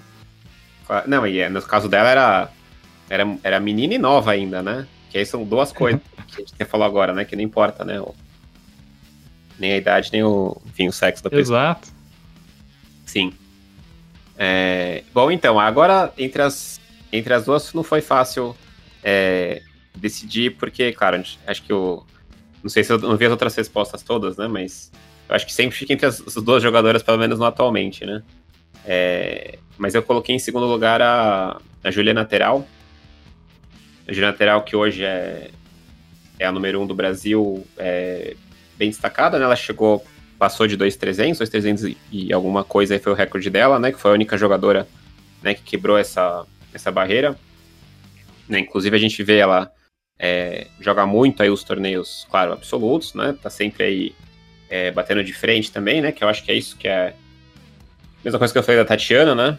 A gente até tem outras jogadoras aqui, claro, que não entraram na lista, né? Até queria fazer uma menção pra, da Júlia, por exemplo, a Boredo, que é uma que tá. jogadora que tá crescendo demais aí, que faz muito também pelo xadrez, né? Enfim, com transmissões e, e, e trabalhando aí pro Chess 24 também, com essa com essa iniciativa do Damas em Ação, né? Acho que isso é muito essencial. Mas a gente vê ela também disputando os torneios aí, né? É, os absolutos se batendo de frente, né? E a Juliana, a gente vê isso hoje e desde sempre, né? Ela era sempre muito nova, já jogava bem, que nem você falou da Vanessa, né? A gente sempre viu aqui a Juliana, né? Tem o irmão dela, o Rodrigo também, Rodrigo Teral, né? Então os... tem várias fotos aqui de torneios lá para 97, 98, assim. Torneios aqui pertinho de São Paulo interior que tem a foto dos dois, dois minúsculos, né? Os dois pequenininhos. E já iam muito bem, né? Claro, os dois. E a Juliana se destacava demais desde muito nova, né? É, então ela também faz parte desse, enfim, desse grupo. A Juliana, eu acho que é essencial ela, essa, essa participação dela, dela também, como o número, número um do Brasil, né? A Juliana que sempre aparece bastante para comentar comigo aí nas, nas transmissões. Teve um evento feminino agora foi o Speed Chess feminino, né, internacional, que ela comentou comigo vários dias. Então é é bem legal, bem legal conversar com ela também sobre isso, né, essa questão de, de gênero no xadrez, como é como é, é sempre um desafio a mais para a mulher, né? Você você jogar os torneios, né? Enfim, seguir nessa carreira, né? Mas eu colocaria ela aí, então, né, em segundo lugar. Ela ganhou o brasileiro, acho que seis vezes, talvez. Eu sempre olho, tem um título a mais aí. Quando eu olho, Passa um tempo ela já ganhou tá, mais. Tá caminhando aí pra passar a Regina, né? Sim, sim. E ela tem é, se destacado. Assim, tem sido. Tem jogado as Olimpíadas também, né? Tem sido aí a jogadora número um da equipe. Acho que tem puxado muito é, as outras jogadoras também, né? Porque é isso, além de você ter essa coisa da inspiração, você tem a coisa de é, tirar as outras jogadoras da zona de conforto, né? Então, das jogadoras que estão mais ativas hoje, né? Se for pegar a Júlia, né? A Katia, ela certamente tem como uma das metas tentar, né? Bater de frente com a Juliana, tentar ganhar da Juliana, enfim, ganhar um brasileiro, passar ela no rate, enfim. Fica um desafio a mais, né? É uma coisa que eu sempre tive muito com os outros jogadores, assim, né? Mesmo esses que eu mencionei na lista, né? O Milos, o Giovanni, o Rafael e o Fier, principalmente esses quatro, eu aprendi muito com eles, né? Não só, assim, de estudar junto, mas, assim, de jogando com eles, né? Porque eles eram ali jogadores que me davam dor de cabeça, né? Quando eu era MI, eles ganhavam toda hora de mim, né? Cansei de acumular derrotas para eles. dezenas e dezenas, mas isso era bom, né? Porque me fez crescer. Então isso a Juliana com certeza faz com outras jogadoras também, né? De ser o número um, se estabelece como número um e é, acaba sendo um, uma meta para outras jogadoras, né? Para passar ela, ganhar dela, né? Isso puxa muito o nível, eu acho também, né? E, Com certeza. É. Enfim, joguei muitas vezes com ela também. E sempre partidas bem, é, bem lotadas aí com a, com a Juliana. Colocaria ela aí. Então, né, em segundo nessa lista. E aí, em primeiro, né, eu vou colocar a Vanessa Feliciano, né, que enfim, você mencionou agora também. E muito difícil, eu acho, é, decidir, eu acho, entre as entre as duas jogadoras, mas aí vai de cada um também, eu acho, os quesitos que você usar. Mas é, eu acho que quando a Vanessa que tem jogado praticamente praticamente nada hoje em dia, né? Então os, os brasileiros, pelo menos quando na época que as duas jogadoras, que as duas jogavam bastante, né? A Juliana e a Vanessa estavam na, na ativa aí. A Vanessa costumava sair um, sair um pouco na frente, né? Então foi um dos, é, um dos argumentos que eu usei para colocar ela em primeiro na lista eu acho que no confronto direto ali a Vanessa levava alguma vantagem. E ela ganhou acho que quatro brasileiros. Olhei hoje, acho que quatro brasileiros que ela ganhou. A Juliana ganhou mais, só que ela ganhou mais nos últimos anos que a Vanessa já não tem participado muito, né? Então eu usei como, como uma decisão, como um fator para decidir aí isso, né? Que quando elas estavam jogando entre si, é, a Vanessa levava um pouco a melhor. Né? E a Vanessa eu joguei. Joguei acho que três vezes com a Vanessa. Mas teve uma partida que foi muito difícil. Muito difícil que foi numa semi, foi uma semifinal de brasileiro, a última rodada. Foi 2011, acho. E essa partida eu lembro que me, me, me deu é, uma impressão muito muito boa do jogo dela, assim, que era uma última rodada de semifinal, né, que era um torneio tenso, né, porque você podia classificar para final ali. Ela tava super bem no torneio. tava ali recuperando, precisava ganhar para classificar para final, né? E aí eu lembro que ela jogou assim muito para cima, muito muito muito destemida assim para cima e ficou numa posição ganha, mas tinha dificuldades, eu acabei escapando. No fim acabei ganhando, mas eu lembro que foi a partida que chamou muita atenção assim pelo pelo jeito que ela que ela jogou, né? E joguei umas outras partidas com ela que foram difíceis também. Mas enfim, eu usei também isso para para decidir, porque eu acho que é muito equilibrado, né? Não sei o que, que o, as outras pessoas falaram aí, o que, que você acha também. É, a, a maioria, a maioria do, do pessoal, que coloca, se, sempre tem uma, é, uma grande discussão entre as três primeiras, sabe? Tem uhum. Vanessa Feliciano, Juliana Teral e a própria Tatiana Rático, né? Uhum. Então existe muita divergência nesse sentido, assim. Uhum. Mas é como você falou, é uma, uma, lista, e esse é o objetivo do quadro também, é uma lista muito pessoal e cada um tem os seus motivos, né? Você justificou muito bem, né? Que enquanto as duas estiveram jogando no seu auge, a Vanessa esteve um pouco à frente da Juliana.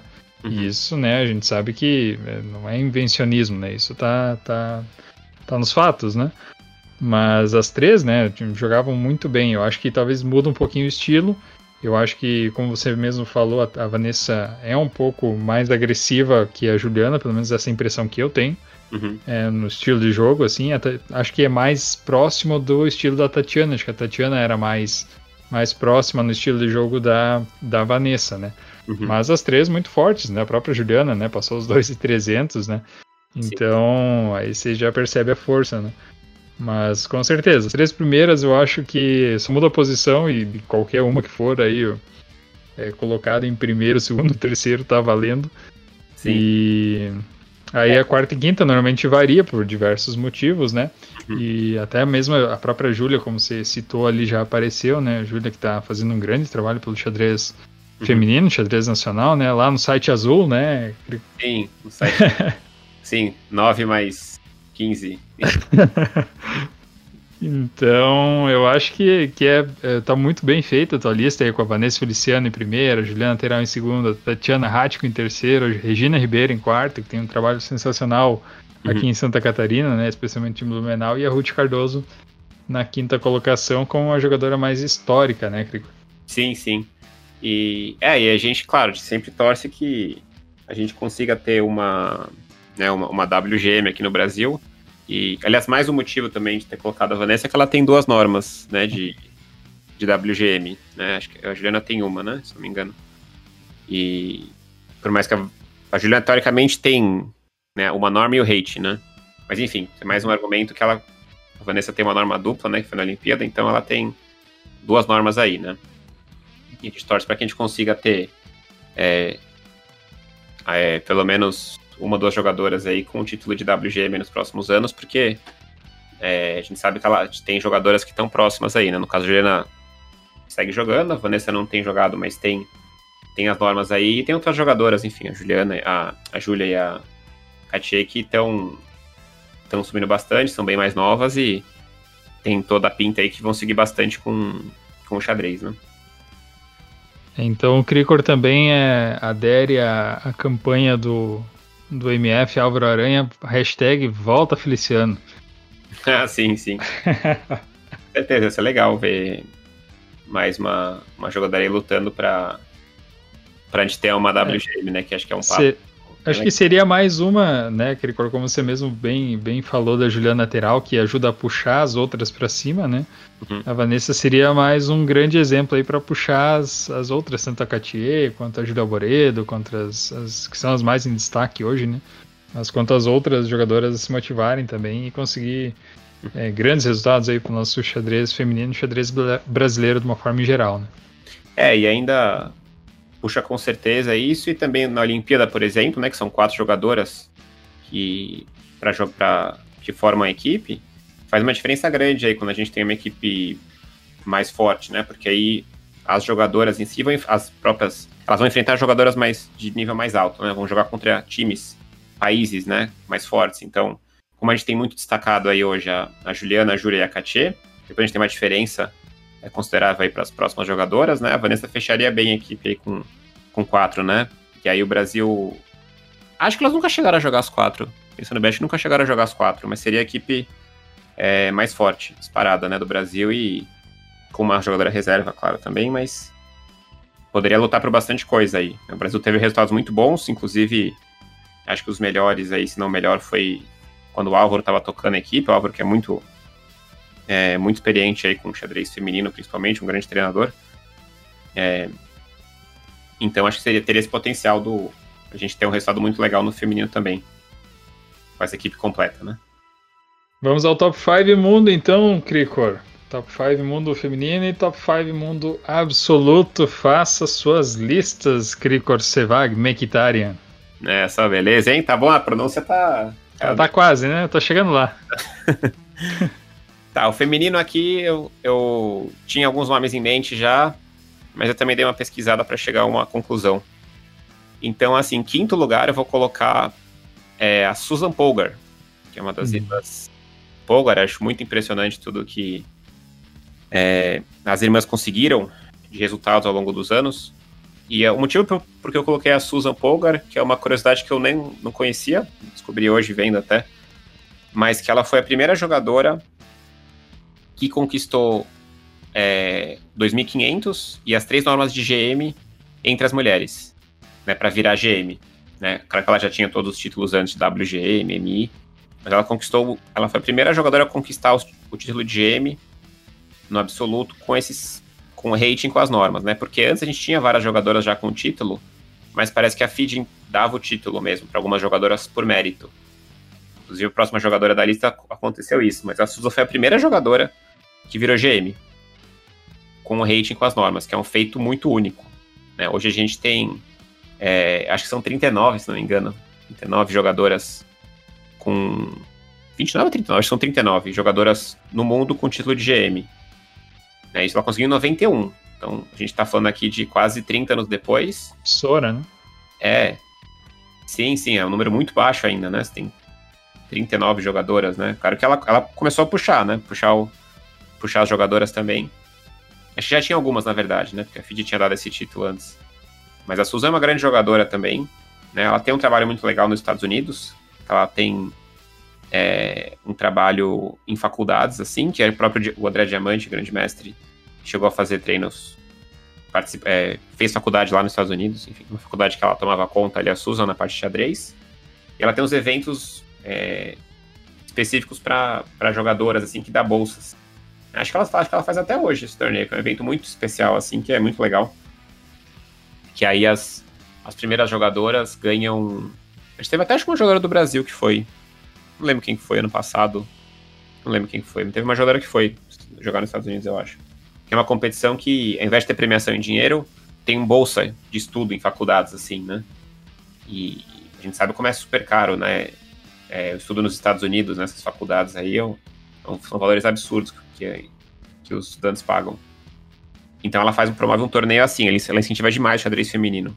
Ela é muito presente nas redes sociais também, então ela sempre está puxando muito, incentivando as jogadoras a, enfim, a seguirem aí o xadrez, né? Então por isso eu colocaria ela na lista, quinto lugar. Muito bem. Aí em quarto eu vou colocar a, a Gaprin Dashvili, que é uma das jogadoras é, do passado aí, que foi, que foi campeã mundial durante muito tempo. Foi campeã mundial aí, é, acho que quase 20 anos ela ficou como campeã mundial.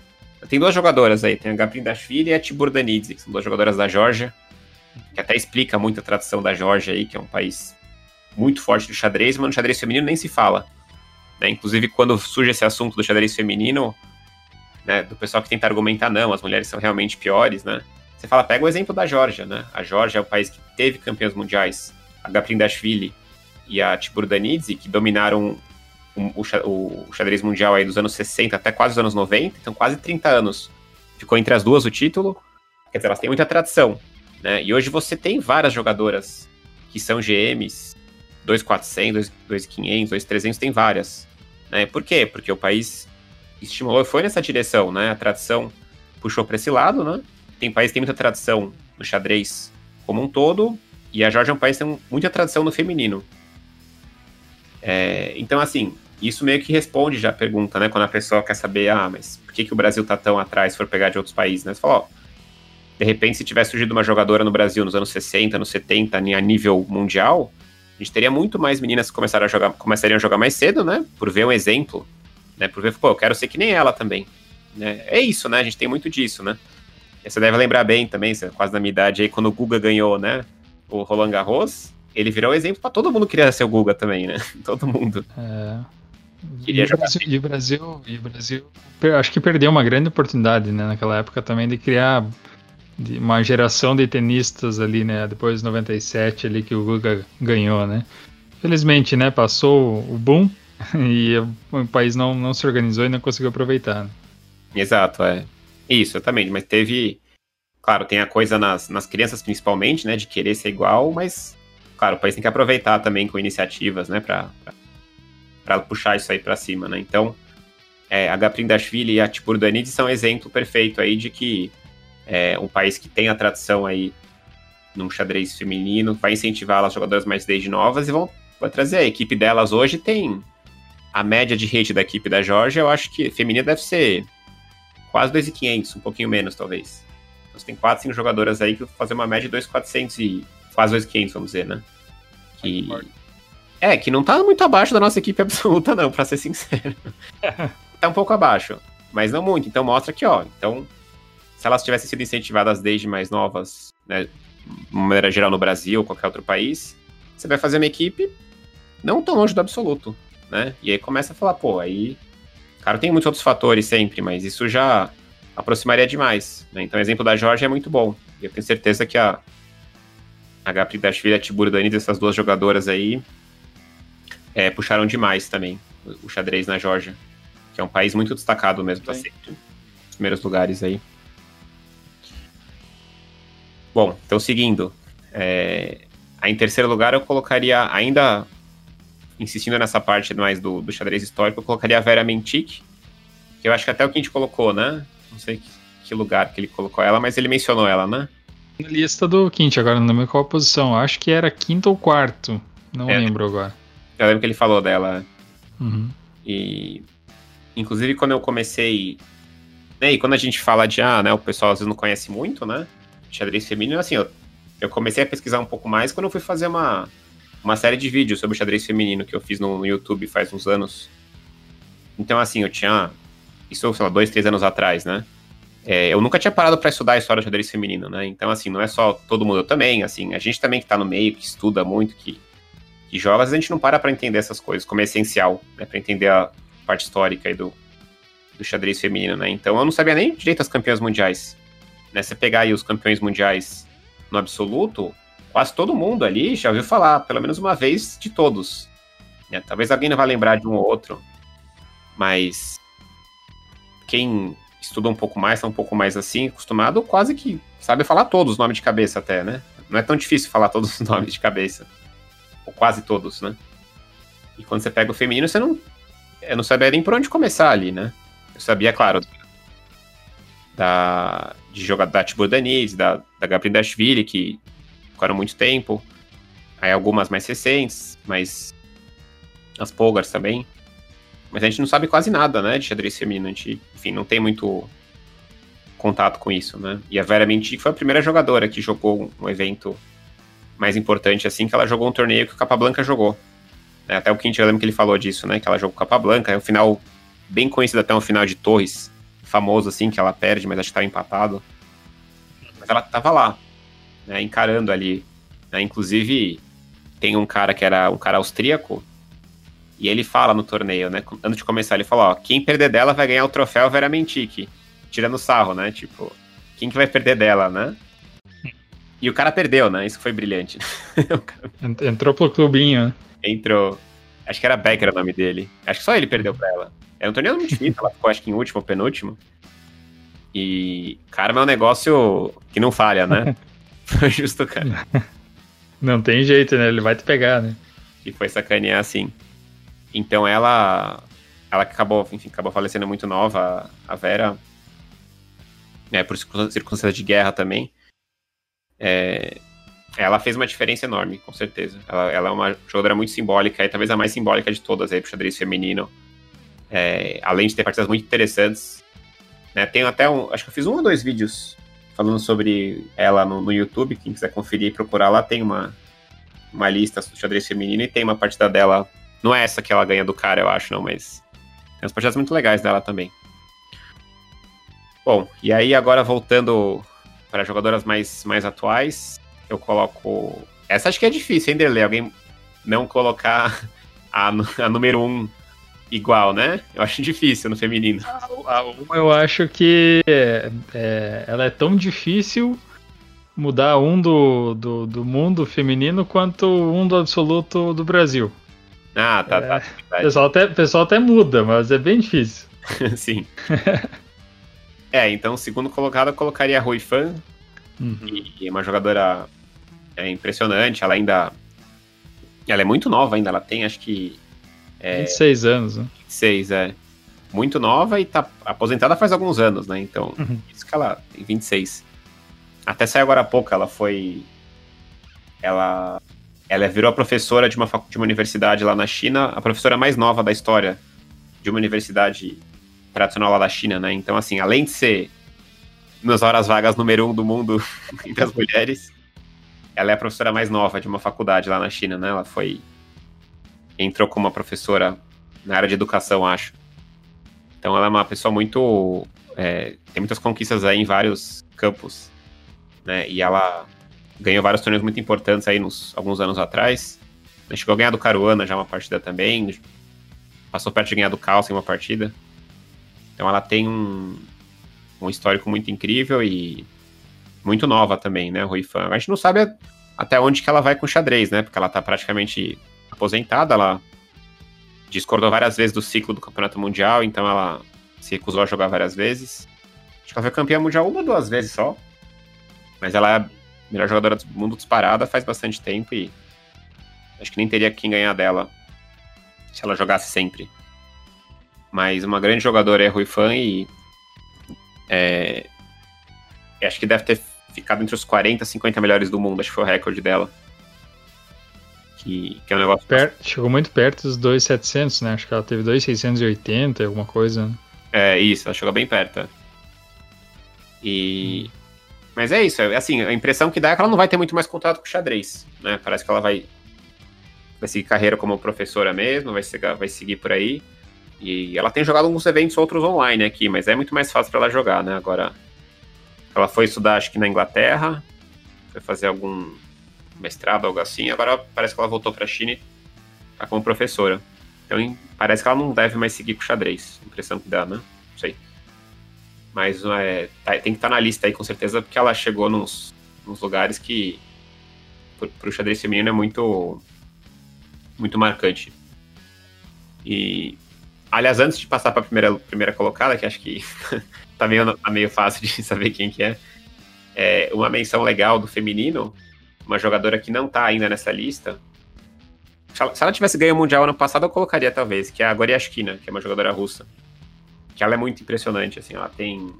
Ela deve ter, deve ter uns 19 anos, talvez, Goriashkina. Eu acho que é alguma coisa nesse sentido, eu sei que ela é muito jovem, né? É, e ela é número. Acho que é número 2 ou 3 do mundo hoje. E ela tem um estilo diferenciado, assim, das jogadoras ali que estão em cima, ela é a única que é mais nova, assim.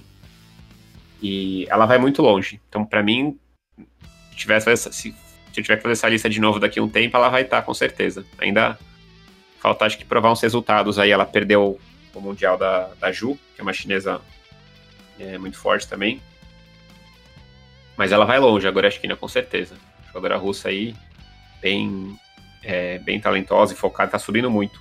Eu joguei com ela num torneio na Holanda, em 2013.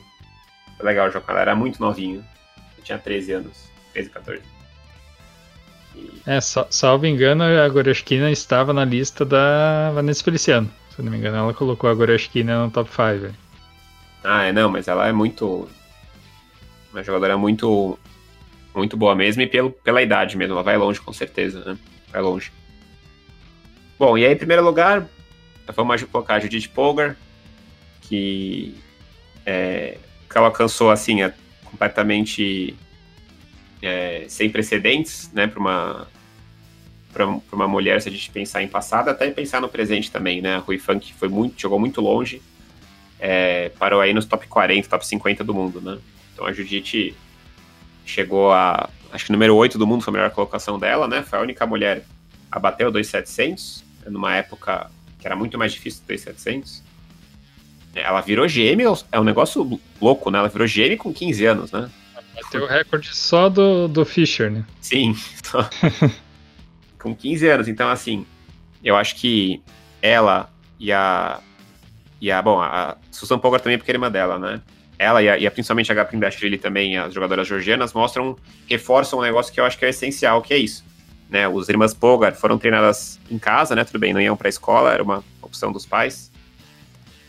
É, estudavam na, o conteúdo da escola em casa mesmo, mas foram treinadas para treinar para xadrez desde muito novas. Né? E as três chegaram muito longe. Né? A Susan é uma super jogadora também, a Sofia também.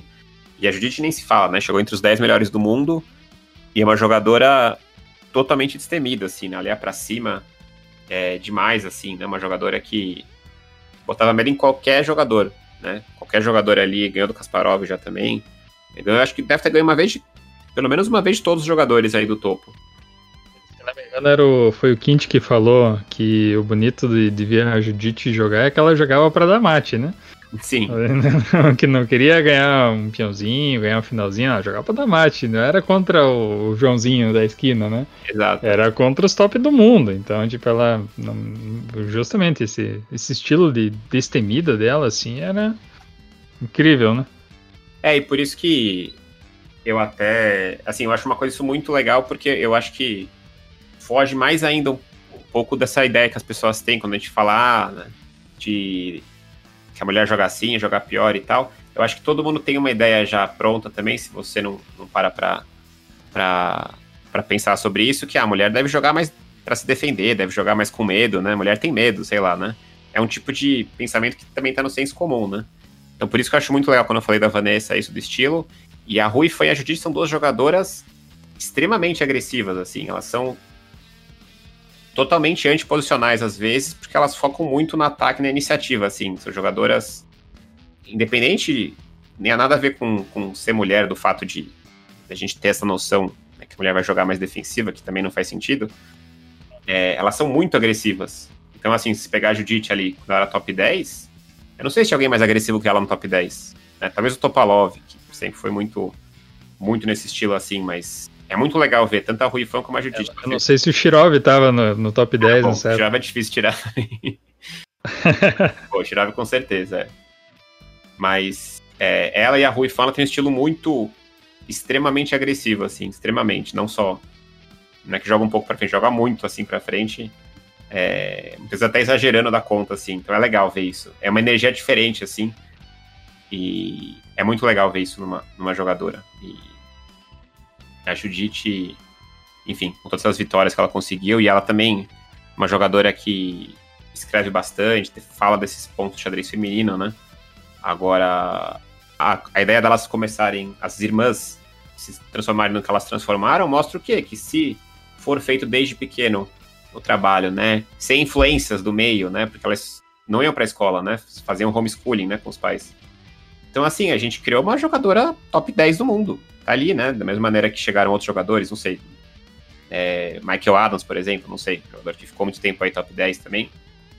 Tá ali, Judith Polgar, né? Então, assim, reforça muito e as pessoas têm que prestar atenção nisso, quando a gente fala de xadrez feminino, que o ambiente faz uma diferença enorme, enorme na formação né, de um menino ou de uma menina, né? O quanto que isso vai puxar ele ou ela para ser um jogador de xadrez de verdade, né? Ou quanto que vai ser estimulado para jogar xadrez. Então, ela é o exemplo perfeito disso, né? As irmãs, a Judith, a Susan e a Sofia, Cara, a Jiu-Jitsu saiu melhor aí das três e mostra que elas podem chegar lá. Não tem nenhuma dúvida disso, né? Então, é, além dela ser a melhor jogadora disparada da história, isso reforçar isso, eu tenho certeza que faz uma diferença é, enorme para as jogadoras. Tenho certeza que as, inclusive quando a gente nas últimas transmissões aí a, a Juliana e a Florência também, a Florência Fernandes, Argentina, tava comentando comigo, eu perguntei qual era o top 3 delas, né? De toda a história, né? Enfim. E aí falar, muitas, acho que as duas falaram, tipo, não sei quem que elas deixaram de fora, na verdade, no top 3, mas elas falaram, tipo, acho que Fischer, ou Kasparov, Fischer e Judite, assim, por exemplo. É, é um pecado deixar o Carlsen de fora, eu sei, mas ela tava lá também. Porque ela realmente ela é uma inspiração, mais do que todas as outras. Assim, é... A inspiração, acho que dentro e fora dos tabuleiros, né, Cricor? Sim, com certeza. E uhum. a gente, ela, ela até treina até hoje. Eu acho que é ela treinava até pouco tempo atrás Acho que ela estava na última Olimpíada treinando a equipe da Hungria. Então ela aposentou de jogar, mas segue sendo treinadora. Ela é uma comentarista excelente também, a Judite. Né? Você vê ela comentando e você fala, meu Deus, parece que ela tem nível para ser top 10 hoje, assim, porque ela não fala nada errado, parece impressionante. Outro dia, outro dia tava ela e o Kasparov comentando um torneio aí e o pessoal acho que prestava mais atenção nos comentários do que na partida. Né? Sim, não, encontro de lendas, né? Não cabia ali explodir a tela, né? Explodiu a transmissão. É, e a gente jogou com, com, a, com a Hungria uma vez, foi um match legal também a experiência. O Fia jogou com a Judite. A gente jogou na Olimpíada em 2000 e, acho que 2010 foi. A gente jogou com a equipe da Hungria que tinha o Leco, tinha a Judite, mais dois jogadores bem fortes também.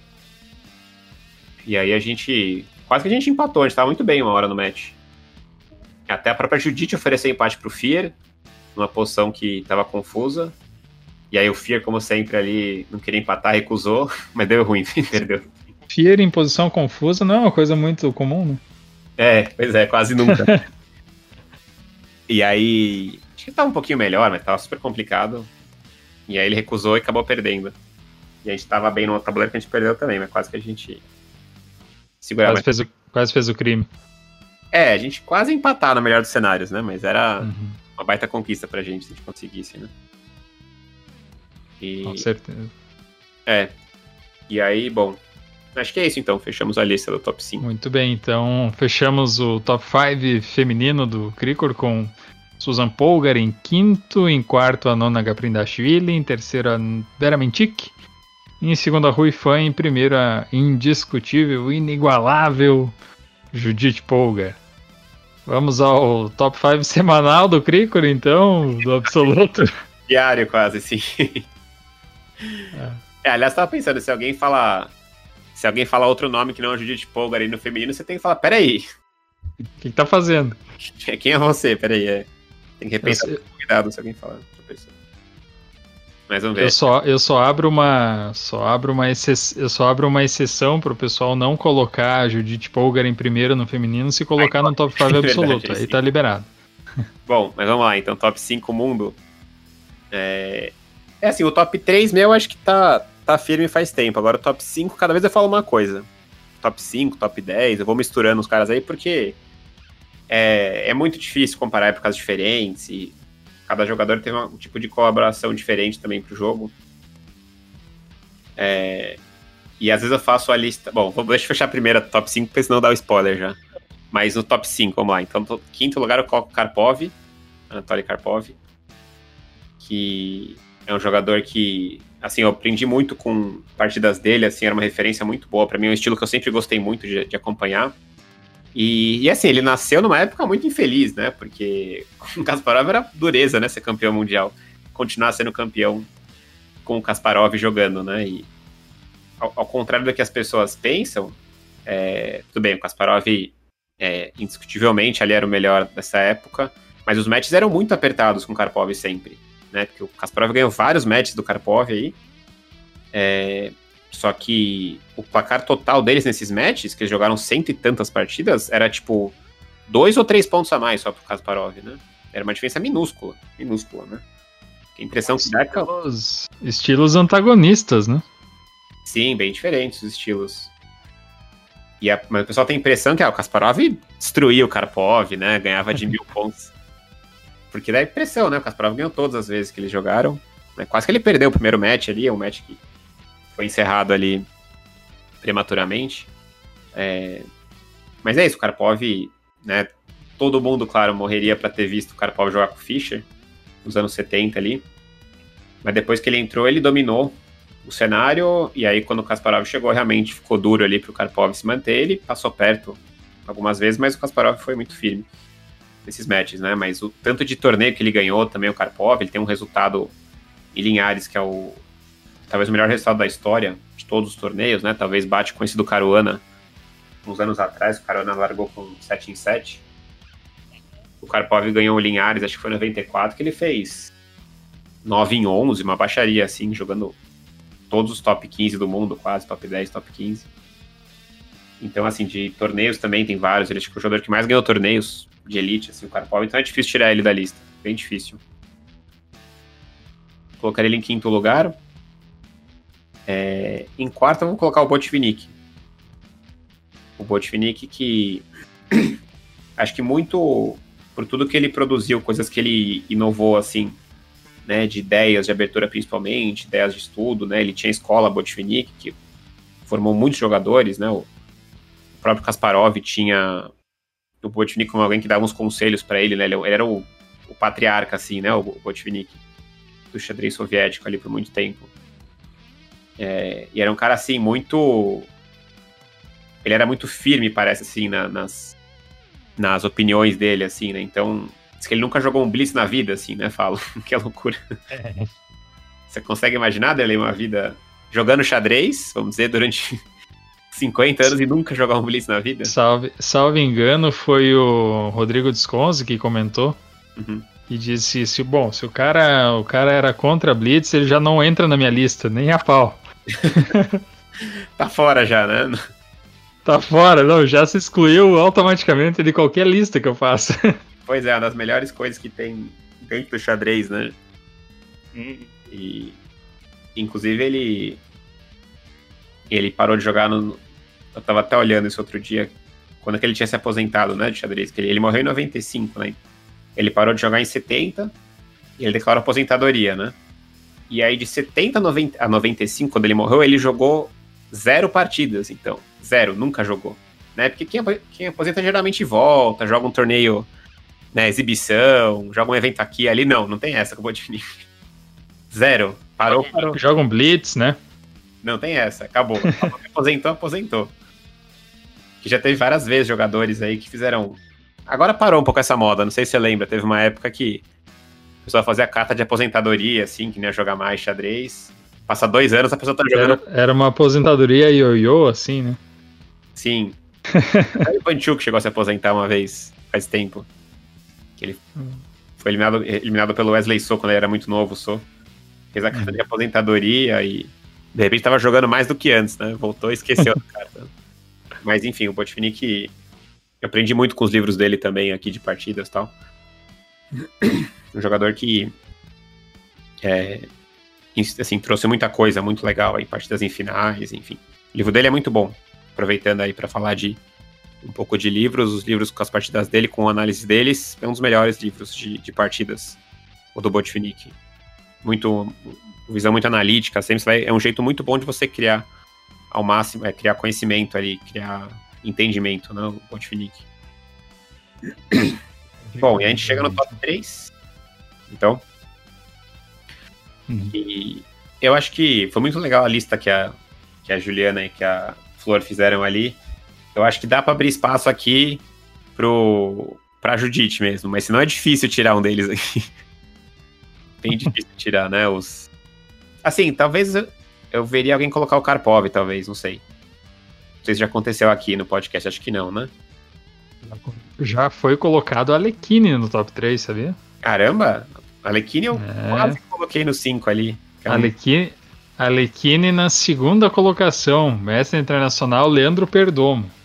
Cara, não, Alekhine realmente era um dos talentos mais impressionantes também. Eu quase botei ele aqui em quinto. Tava na hum. dúvida que Alekhine Karpov. Mas é legal, curioso colocar em segundo. o, um dos livros que eu mais gostei também foi do Alekhine, na verdade. Um dos que eu, acho que foi o primeiro livro que eu peguei para ler, assim, de, de uhum. partidas, foi do, do mesmo. Bem legal. Eu lembro, eu lembro que depois que, que terminou a entrevista com o Leandro, eu pedi se ele estava bem, se ele tinha bebido alguma coisa. ele colocou o Alekhine em segundo e botou o Kasparov em quinto. Eu pedi se estava tudo bem com ele, né? É, mas se manteve firme na opinião, não? Qual que é? Não, não, se manteve firme, manteve firme. Eu vi que aí ele era. ele tava convicto. Uh.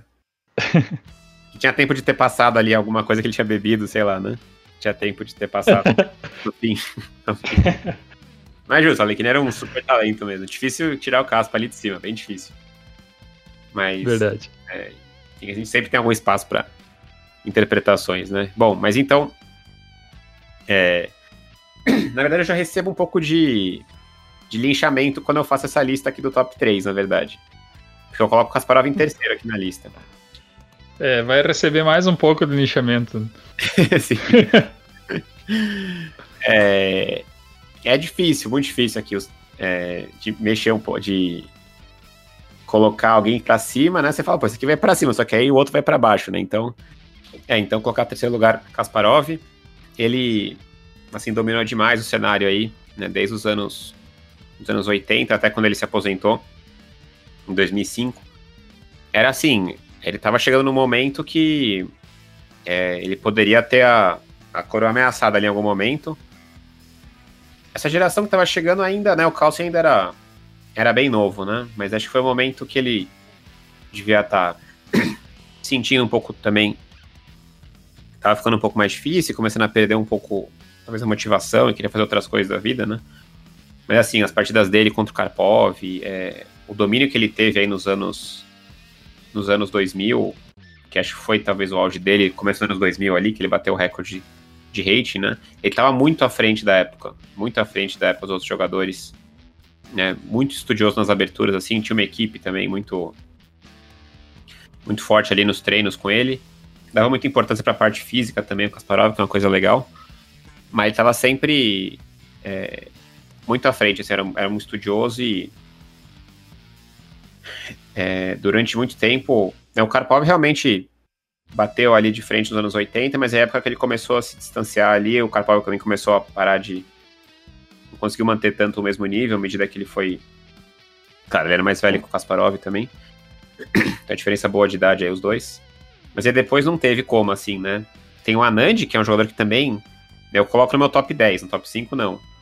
Mas o Anand é um cara que foi campeão mundial de várias formas também, vários formatos, mas também nasceu na época errada, né? Com o Kasparov ali não tinha como. Ele sofria demais, demais com o Kasparov, né? Então você pega alguém que, que ganhava do jeito que ele ganhava do Anand, né? É um negócio inimaginável, né? Que é o que a gente vê hoje com o Carlson, por exemplo, que é um que vai muito bem com o Anand, né? Que tudo bem, o Anand não tá mais no auge também. Mas isso é uma das o placar que o Kasparov tinha com os jogadores era impressionante. Quando você começa a pesquisar ali Kasparov com Anand, com Shirov, com Topalov, com Adams, com Bareev, é, com o próprio Ivanchuk, Gelfand, assim, todas não tem nem. Não dá nem pra comparar, assim, né? É no mínimo 5, 7 de vantagem, assim. Né, 10 a 1 né? Com o Shirov tem tipo 15 a 0 né? Um negócio absurdo. Claro, sem contar os empates, né? Contando só vitórias. E com os jogadores tem os 10 a 0 10 a 1 10 a 2 com a Judite também.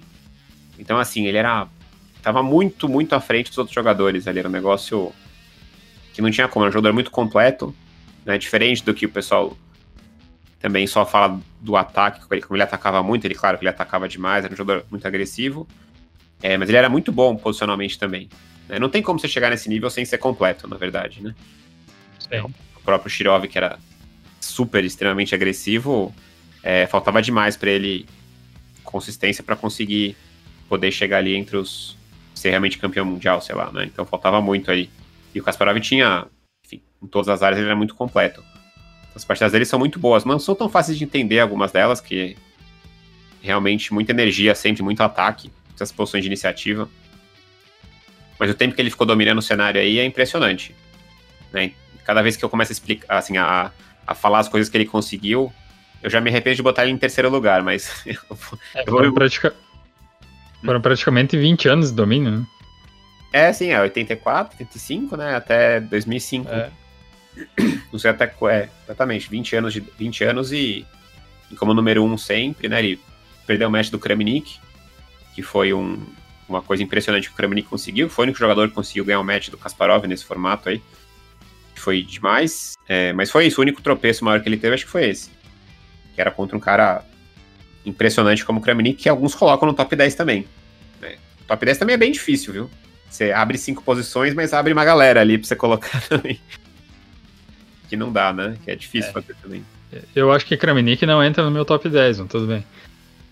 É, no meu acho que não também, mas muita gente, a gente coloca. O, assim, o, pensaria em colocar um pouco por ele ter ganhado Kasparov, né? Porque muita gente coloca o Kasparov como um ou dois, né? Mas é, mas é isso. E os livros do Kasparov, quando o pessoal pergunta de livros, assim, são muito bons os livros dele. São pesados os livros, na verdade. Então, é, se você tá num nível, vamos dizer, não sei, meio iniciante, meio intermediário, assim, o livro do Kasparov é muito pesado. Meu, meus grandes predecessores, o livro do Kasparov sobre as partidas dele mesmo, as análises são excelentes. Excelentes. Só que tem muita análise de computador, assim. Ele. Muito analítico sempre a visão dele, né? Ele sempre quer chegar na verdade. E os livros antigos, tipo do próprio do Alekhine, assim, o Alekhine nunca quer chegar na verdade. Ele quer chegar. Ele, quer, ele sempre dizia que ele estava melhor ou ganho. Então ele sempre puxava para ele, assim, né? É, é. é, um jeito diferente, sem computador, claro, né? Claro que tinha muita análise no livro do Alekhine também, né? Mas digo, o Kasparov ia mais, ia mais fundo. E eu recomendo até livros de jogadores mais antigos para estudo, para criar conhecimento, assim, né? O entendimento que a gente estava falando aí, consistência, né? uma base legal tem que ser, eu acho que tem que ser mais com, com livros mais antigos, tipo Smyslov, é, próprio livro do Fischer também, do Botvinnik. O do Kasparov é um pouco mais pesado, mas são, são obras excelentes. Né? Muito cuidadoso sempre no que faz ali. Então ele deixou um legado muito bom, além de ser um grande jogador. Terceiro colocado Kasparov, então agora a gente vai para o segundo lugar. segundo lugar, vamos pro. Agora eu vou colocar o Magnus Carlsen em segundo lugar. É... É, ele, ele tá sempre aí também, né? Tá sempre aí. Tá, tá sempre por aí. Na lista, né? Sim. É, é até perigoso fazer essa lista nessa época agora de pandemia, porque o Cássio tá ganhando tudo, né? Ele ganha todos esses torneios aí. Vontade de botar ele em primeiro lugar, quase, né? Mas uhum. ele, acho que, além de todas as conquistas dele, né? Ele é número um do mundo desde, desde 2011 e campeão mundial desde 2013.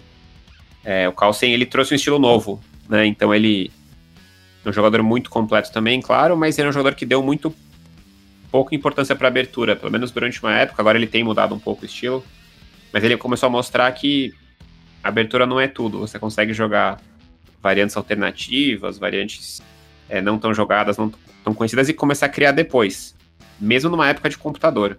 A gente está numa fase que o computador aí direciona demais os estudos sempre, só que ele trouxe uma visão diferente, né, que era totalmente contrário do Kasparov. O Kasparov era sempre abertura, sempre aberturas principais e tentar buscar a verdade sempre. O Carlsen não sempre tem um jogo mais é, inteligente, ali malando, jogo esperto, ali jogando sempre no que o adversário, no que, no que mais incomoda o adversário, né?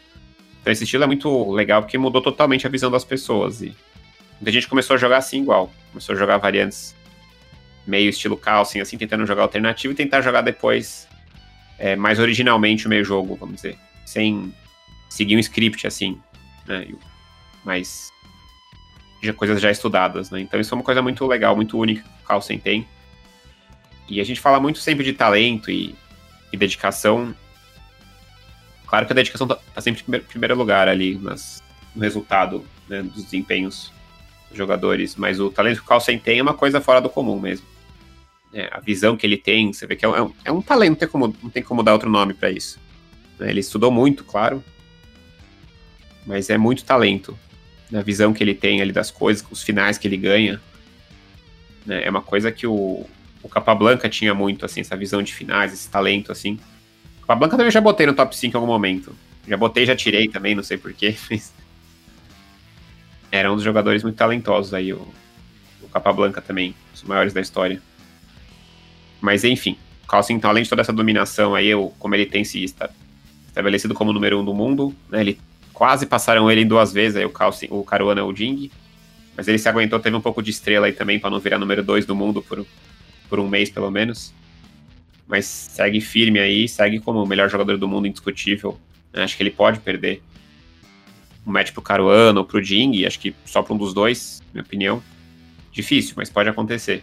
Mas ele é indiscutivelmente o melhor do mundo e, e não tem nenhuma perspectiva ainda de alguém passar ele.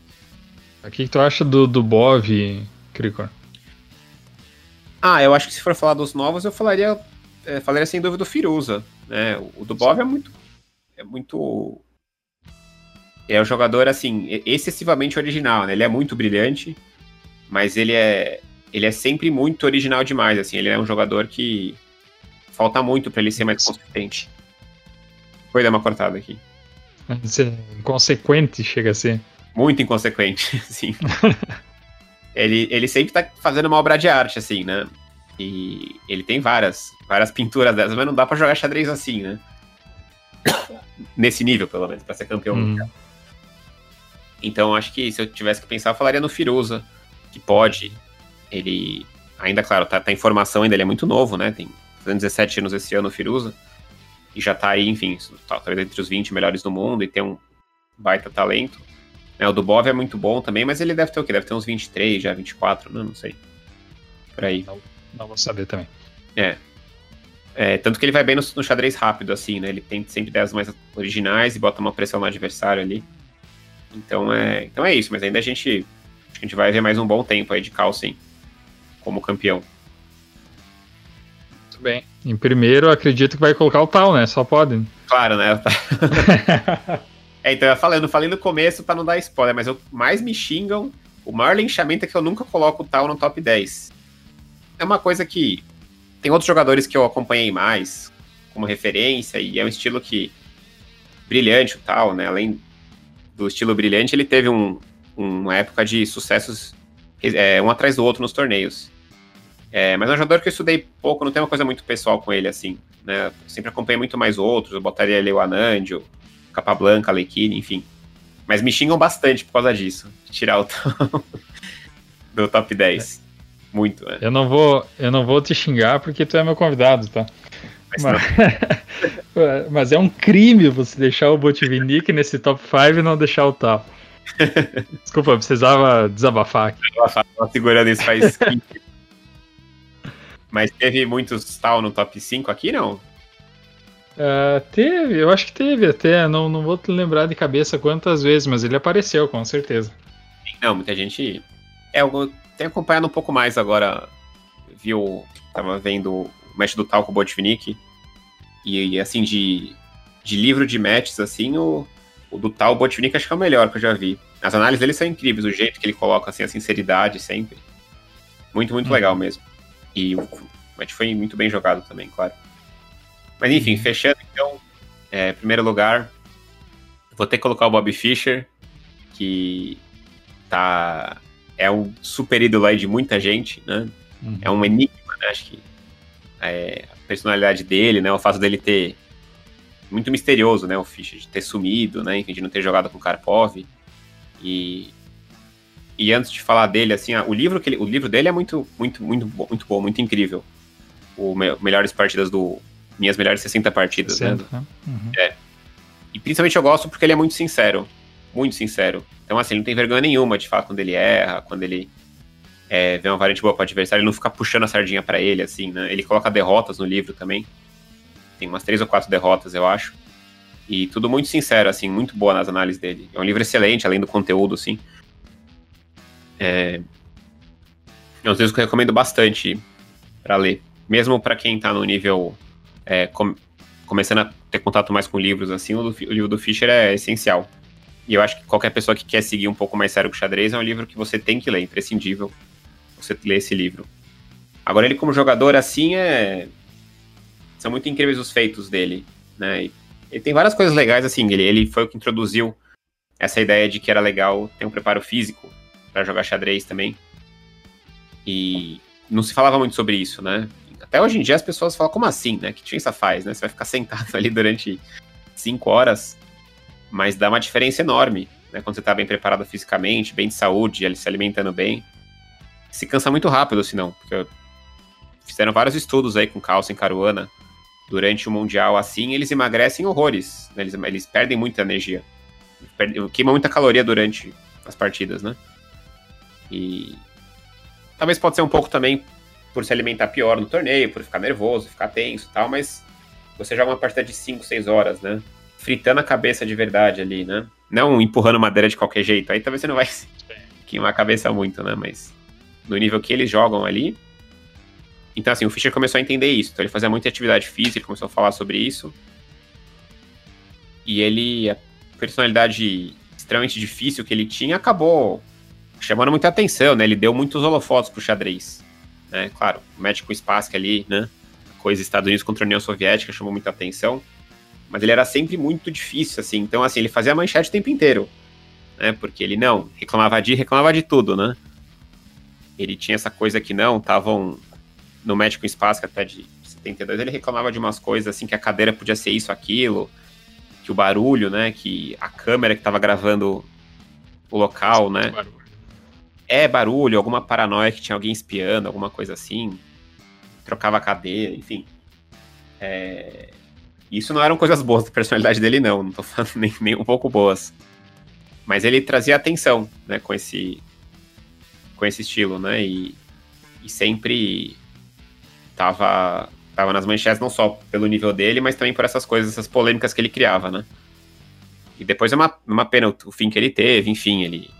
É, muita paranoia depois, né, enfim, tem umas entrevistas um pouco antes dele morrer ali que você vê que ele tava muito, muito mal da cabeça, né, o Fischer. E, claro, de novo, é, seria um dos matches mais legais que não aconteceram, né, que foi o, o Fischer Karpov, né, que o próprio o próprio Karpov dizia que o Fischer era favorito, né, então era difícil, né, Sabe que ele achava difícil que ele teria muitas que ele que o Fischer era bem favorito, né, que ele tinha chance, claro, mas que o mais mais provável que era que o Fischer é, ganhasse, né, que era um match que todo mundo fica sonhando, todo mundo fica perguntando, né, se o Fischer é fujão, que não sei o quê. Aí tem um clubismo, né, no xadrez também que acontece Sim. um pouco. E... Mas é isso, assim, os resultados que ele teve ali eram... É, lembra um pouco muito, lembra um pouco Kasparov aí também, que ele fazia um estudo muito também de aberturas, assim, era muito, muito estudioso e estava muito à frente na época. Né? Tem muita parte desse livro aí que ele já, sabia, já saía quase ganho da abertura, assim, depois de 10, 15 lances, porque ele estava muito na frente. E era muito completo também. Era muito posicional, vários finais bons, então muito muito instrutivo ver as partidas dele do, do Fischer. Tinha um estilo muito legal de acompanhar.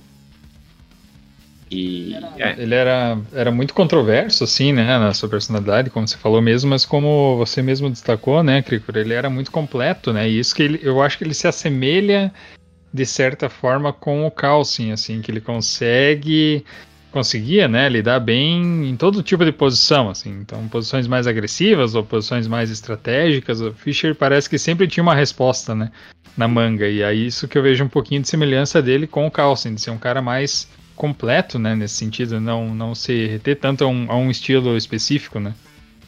Não, com certeza, é. Tem gente que dá pra, dá pra comparar bem o, o estilo deles, do, do Fischer com, com, com o Calce, né? O Fischer sempre puxava um pouco mais para as posições de iniciativa, mas ainda assim é, jogava muitos finais também, tem várias vitórias legais que ele conseguiu, e, e ele tem esses placares aí, ele ganhou 6 a 0 no Candidatos, né, do, do Larsen e do, do Taimanov, né, que eram jogadores de ponta ali também.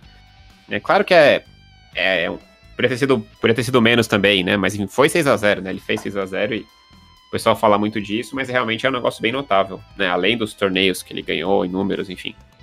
Então, é... e o principal motivo que eu coloco ele, eu acho, em, em, primeiro lugar, é que diferente do Kasparov e do Carlsen, ele conseguiu chegar lá praticamente fazendo, praticamente sozinho, né? Na questão de treino, assim. Ele, claro, tinha muita mídia e, e nos Estados Unidos ele era uma, uma personalidade, assim, mas assim, tanto o Carlsen como a equipe, como o Kasparov, tinham equipes. Mais o Kasparov tinha uma equipe muito grande sempre, de pessoal estudando junto com ele, dando ideias, trabalhando para ele, né? O próprio Carlsen acho que foi tendo ao longo do tempo também. Não sei se tinha tanto, menos o Kasparov, acho, né? Mas bem mais que o Fischer, né? O Fischer meio que sozinho destruiu a União Soviética inteira ali, né? Tinha todos os jogadores ali que treinavam juntos, é, que cresciam juntos, né? Tinham apoio do governo ali, tinham até suspeitas de que eles jogavam os torneios ali, um manipulando o resultado um pro outro ali, né? Os soviéticos, enfim, tem essa, essa coisa também. E ele sozinho ali ganhou de todo mundo, né? Virou número um do mundo. E você até consegue chegar longe, mas para ganhar de todo mundo ali, de um país que tinha muita tradição, né? Que é a União Soviética, e ganhar de todos os jogadores ser o número um do mundo é um negócio, para mim, muito. Não, eu não consigo colocar outro jogador em número um por isso. Eu acho que é muito difícil de bater isso, na minha opinião. Porque ele, porque ele alcançou meio que sozinho, né? Ele tinha alguns americanos que estudavam com ele, mas é, eram poucos jogadores que eram reforçavam o estudo dele ou que ajudavam ele nas preparações, assim. Então, era tudo muito sozinho, né? O que talvez até eu acho que pode ter é, colaborado muito para ele ter os problemas que ele teve depois. Porque não é uma coisa saudável isso, né? É impressionante que ele conseguiu sozinho, mas não é saudável. Você tá tanto tempo é, sozinho, não sei se ele não gostava também de talvez de ter compartilhar as coisas com outras pessoas assim, né? Porque ele ia ter fazer uma equipe é uma coisa que você mexe com informação muito delicada, né, de preparações e tal. Então não sei, mas acho que foi um dos motivos que fez ele ele ficar mal assim da cabeça é essa coisa demais dele assim, né? Só ele sozinho assim para tudo, eu acho. A impressão que eu muita, tenho. Muita muita transpiração aí sem, sem muito apoio, né? Foi muito no, no, no, no próprio suor, né? Sim. Ah, muito, com certeza, né? E era inimaginável alguém conseguir passar os soviéticos ali. Em toda, todos os jogadores aí, o Tal, Spassky, é, o próprio Botvinnik, claro, tinha vários jogadores aí, o Keres, jogadores de ponta ali da União Soviética que é, era referência ali no mundo. De repente o Fischer né, apareceu e Estados Unidos virou uma potência também, de repente. Fez o que fez, né? É. Muito bem. Então, fechando o top 5 do Krikor, o absoluto, em primeiro Fischer, segundo Carlsen, terceiro Kasparov, quarto Botvinnik, quinto Karpov. As críticas, por favor, é, sejam dirigidas diretamente às redes sociais de Krikor Sevag. Sim. Principalmente em relação ao tal, que não tá no top 5 e já avisei que não estaria no top 10, para piorar já, já arrumou já perdeu alguns inscritos no canal depois dessa informação. Sim, sim. Tava, sim, exatamente. A gente tava falando isso ontem até na live, né? Que é, que é a grande ameaça hoje em dia, né? Das redes sociais, né? Que é se a pessoa ameaçar se desinscrever do seu canal. Fala, ó, oh, se você não mudar essa opinião aí, eu vou me desinscrever do seu canal. Essa é a ameaça mais séria assim que o pessoal faz. Não acompanhe mais as lives, vou pro, pro site azul. É. Brincando. É essa séria, né? Essa séria o pessoal faz. Só faz falar muito isso. Muito bem. É, finalizamos então, Cricor, o podcast. O tempo passou voando aqui.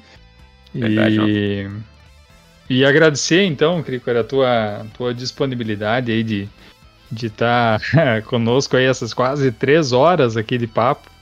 E pra gente foi bastante especial tá, tá escutando aí você, né? É sempre bom escutar as referências aí do nosso país aí sobre, sobre a modalidade que a gente tanto gosta, né? E tanto, tanto acompanha aí, seja no chess.com contigo, seja nos outros sites também com, com o pessoal que está fazendo streaming, sempre muito bom é, acompanhar, né? Tudo que é, é, que vem em prol do xadrez, né? E deixa esse espaço aí também para ti fazer, falar sobre os, as tuas redes sociais, né? O YouTube, a Twitch, né? Como é que o pessoal pode te seguir, te acompanhar, e aí você, deixa o teu último recado e a gente vai encerrando Cricor. Beleza. Explicar como é que o pessoal pode me seguir ou me xingar também, né? Explicar bem certinho como é que faz. é... é bom, as redes sociais é fácil de encontrar, sou GM Cricor sempre aí, estamos fazendo as transmissões na Twitch, no, enfim, no YouTube, tô ten tentando ser um pouco mais ativo no Instagram também. Mas é isso, agradecer aí o, o delay e, e parabenizar principalmente porque é muito legal a gente, da mesma maneira que a gente, pô, tá, tá fazendo, tem transmissões, né, de xadrez em português, né, tem sites, tem tudo, pô, agora tem um podcast que tá crescendo aí, tá trazendo vários nomes legais aí do nosso, do nosso país. É mais uma coisa que faz a gente crescer, né, e eu acho que é, é, algo que hoje vários, várias áreas aí, né, esportes, enfim, tem podcast de vários assuntos aí, tem, né, e é muito legal ter um de xadrez também pra gente, enfim, falar sobre e, e é, enfim, conversar sobre tudo que tem a ver com xadrez, com carreira, enfim, com outros. É legal o top 5 aí também, que acaba sendo super. É, não é só falar cinco nomes, né? Acaba rolando várias conversas dentro do top 5 ali, né? Pra gente entender muitas coisas, né? Então é muito legal esse último quadro, até porque abre para muitas coisas, né? Além de só falar os, os nomes. Mas é, espero que continue, continue crescendo. Aí eu vou, assim que nas próximas lives, eu vou divulgar bastante pro pessoal acessar aqui. E como eu falei antes, é um, é um ponto que muita gente fala, né? Os podcasts estão muito, cada vez mais do que nunca em alta agora e o pessoal sempre está querendo saber, é, querendo que tivesse, que tenha um podcast de xadrez contínuo aí. É muito legal que o seu tá, tá firme, continuando e crescendo. Então vou, vou trazer a galera aí para acompanhar bastante, para ouvir. É, vai ser é, o pessoal bem fiel aí para aguentar três horas eu falando aqui, quase três horas aí. Dele já foi raçudo em conseguir ouvir essas três horas aí. Quero ver quem vai, vai chegar no final aqui. Mas legal, de parabéns aí. Essas iniciativas só fazem a gente crescer. A gente, na verdade, fez o, o episódio de praticamente três horas só para bater o recorde do Quint. Porque o Quint falou que ia bater o recorde de, de, de duração do podcast e a gente disse: não, vamos bater o recorde do Quint hoje, vamos passar das duas horas e meia do dele. É, é quase três horas. Agradecer então, Cricorei, as palavras, né? E, e aí já deixar quem chegou até aqui também avisado, né? Que se você quiser saber do, do top 5 do, do Cricor, sempre volte aqui no podcast, não precisa encher o saco dele nas redes sociais. Assiste Pode... aqui só onde que é, no finzinho. É só, vamos deixar o Vamos deixar o minuto ali certinho do top 5 do, do, do que daí você já não, não precisa escutar inteiro, pode chegar só no top 5. O Cricor já, já indica o, o podcast, pelo menos por essa parte. Obrigado, Cricor, mais uma vez pela tua participação. Então, você que chegou até aqui também, muito obrigado por, por estar nos ouvindo, nos apoiando aí no podcast Torre na Sétima. É, pode nos seguir no Instagram, arroba Torre na Sétima Podcast. Siga também o Cricor, né, nas redes sociais, arroba GMCricor em todas, né, Cricor? GM Cricor em todas, é. Facinho de achar. Muito Não bem. Não vai ter outros Cricors também. Se botar Cricor já acha, na verdade, né? Cricor já acha. Não precisa nem botar Mas beleza. É, é, o, é, é, meio difícil, né, achar esse nome, mas vai saber, né? Quem sabe brasileira criativa daqui a pouco, né? Muito bem, obrigado, Krikor, mais uma vez. Estamos então encerrando mais um podcast Torre na Sétima e nos vemos então no próximo episódio. E vamos ver se vamos bater o recorde desse aqui. um abraço a quem chegou até aqui, um abraço, Krikor, até mais. Falou, Dele, até a próxima, tchau, tchau. Falou. Valeu.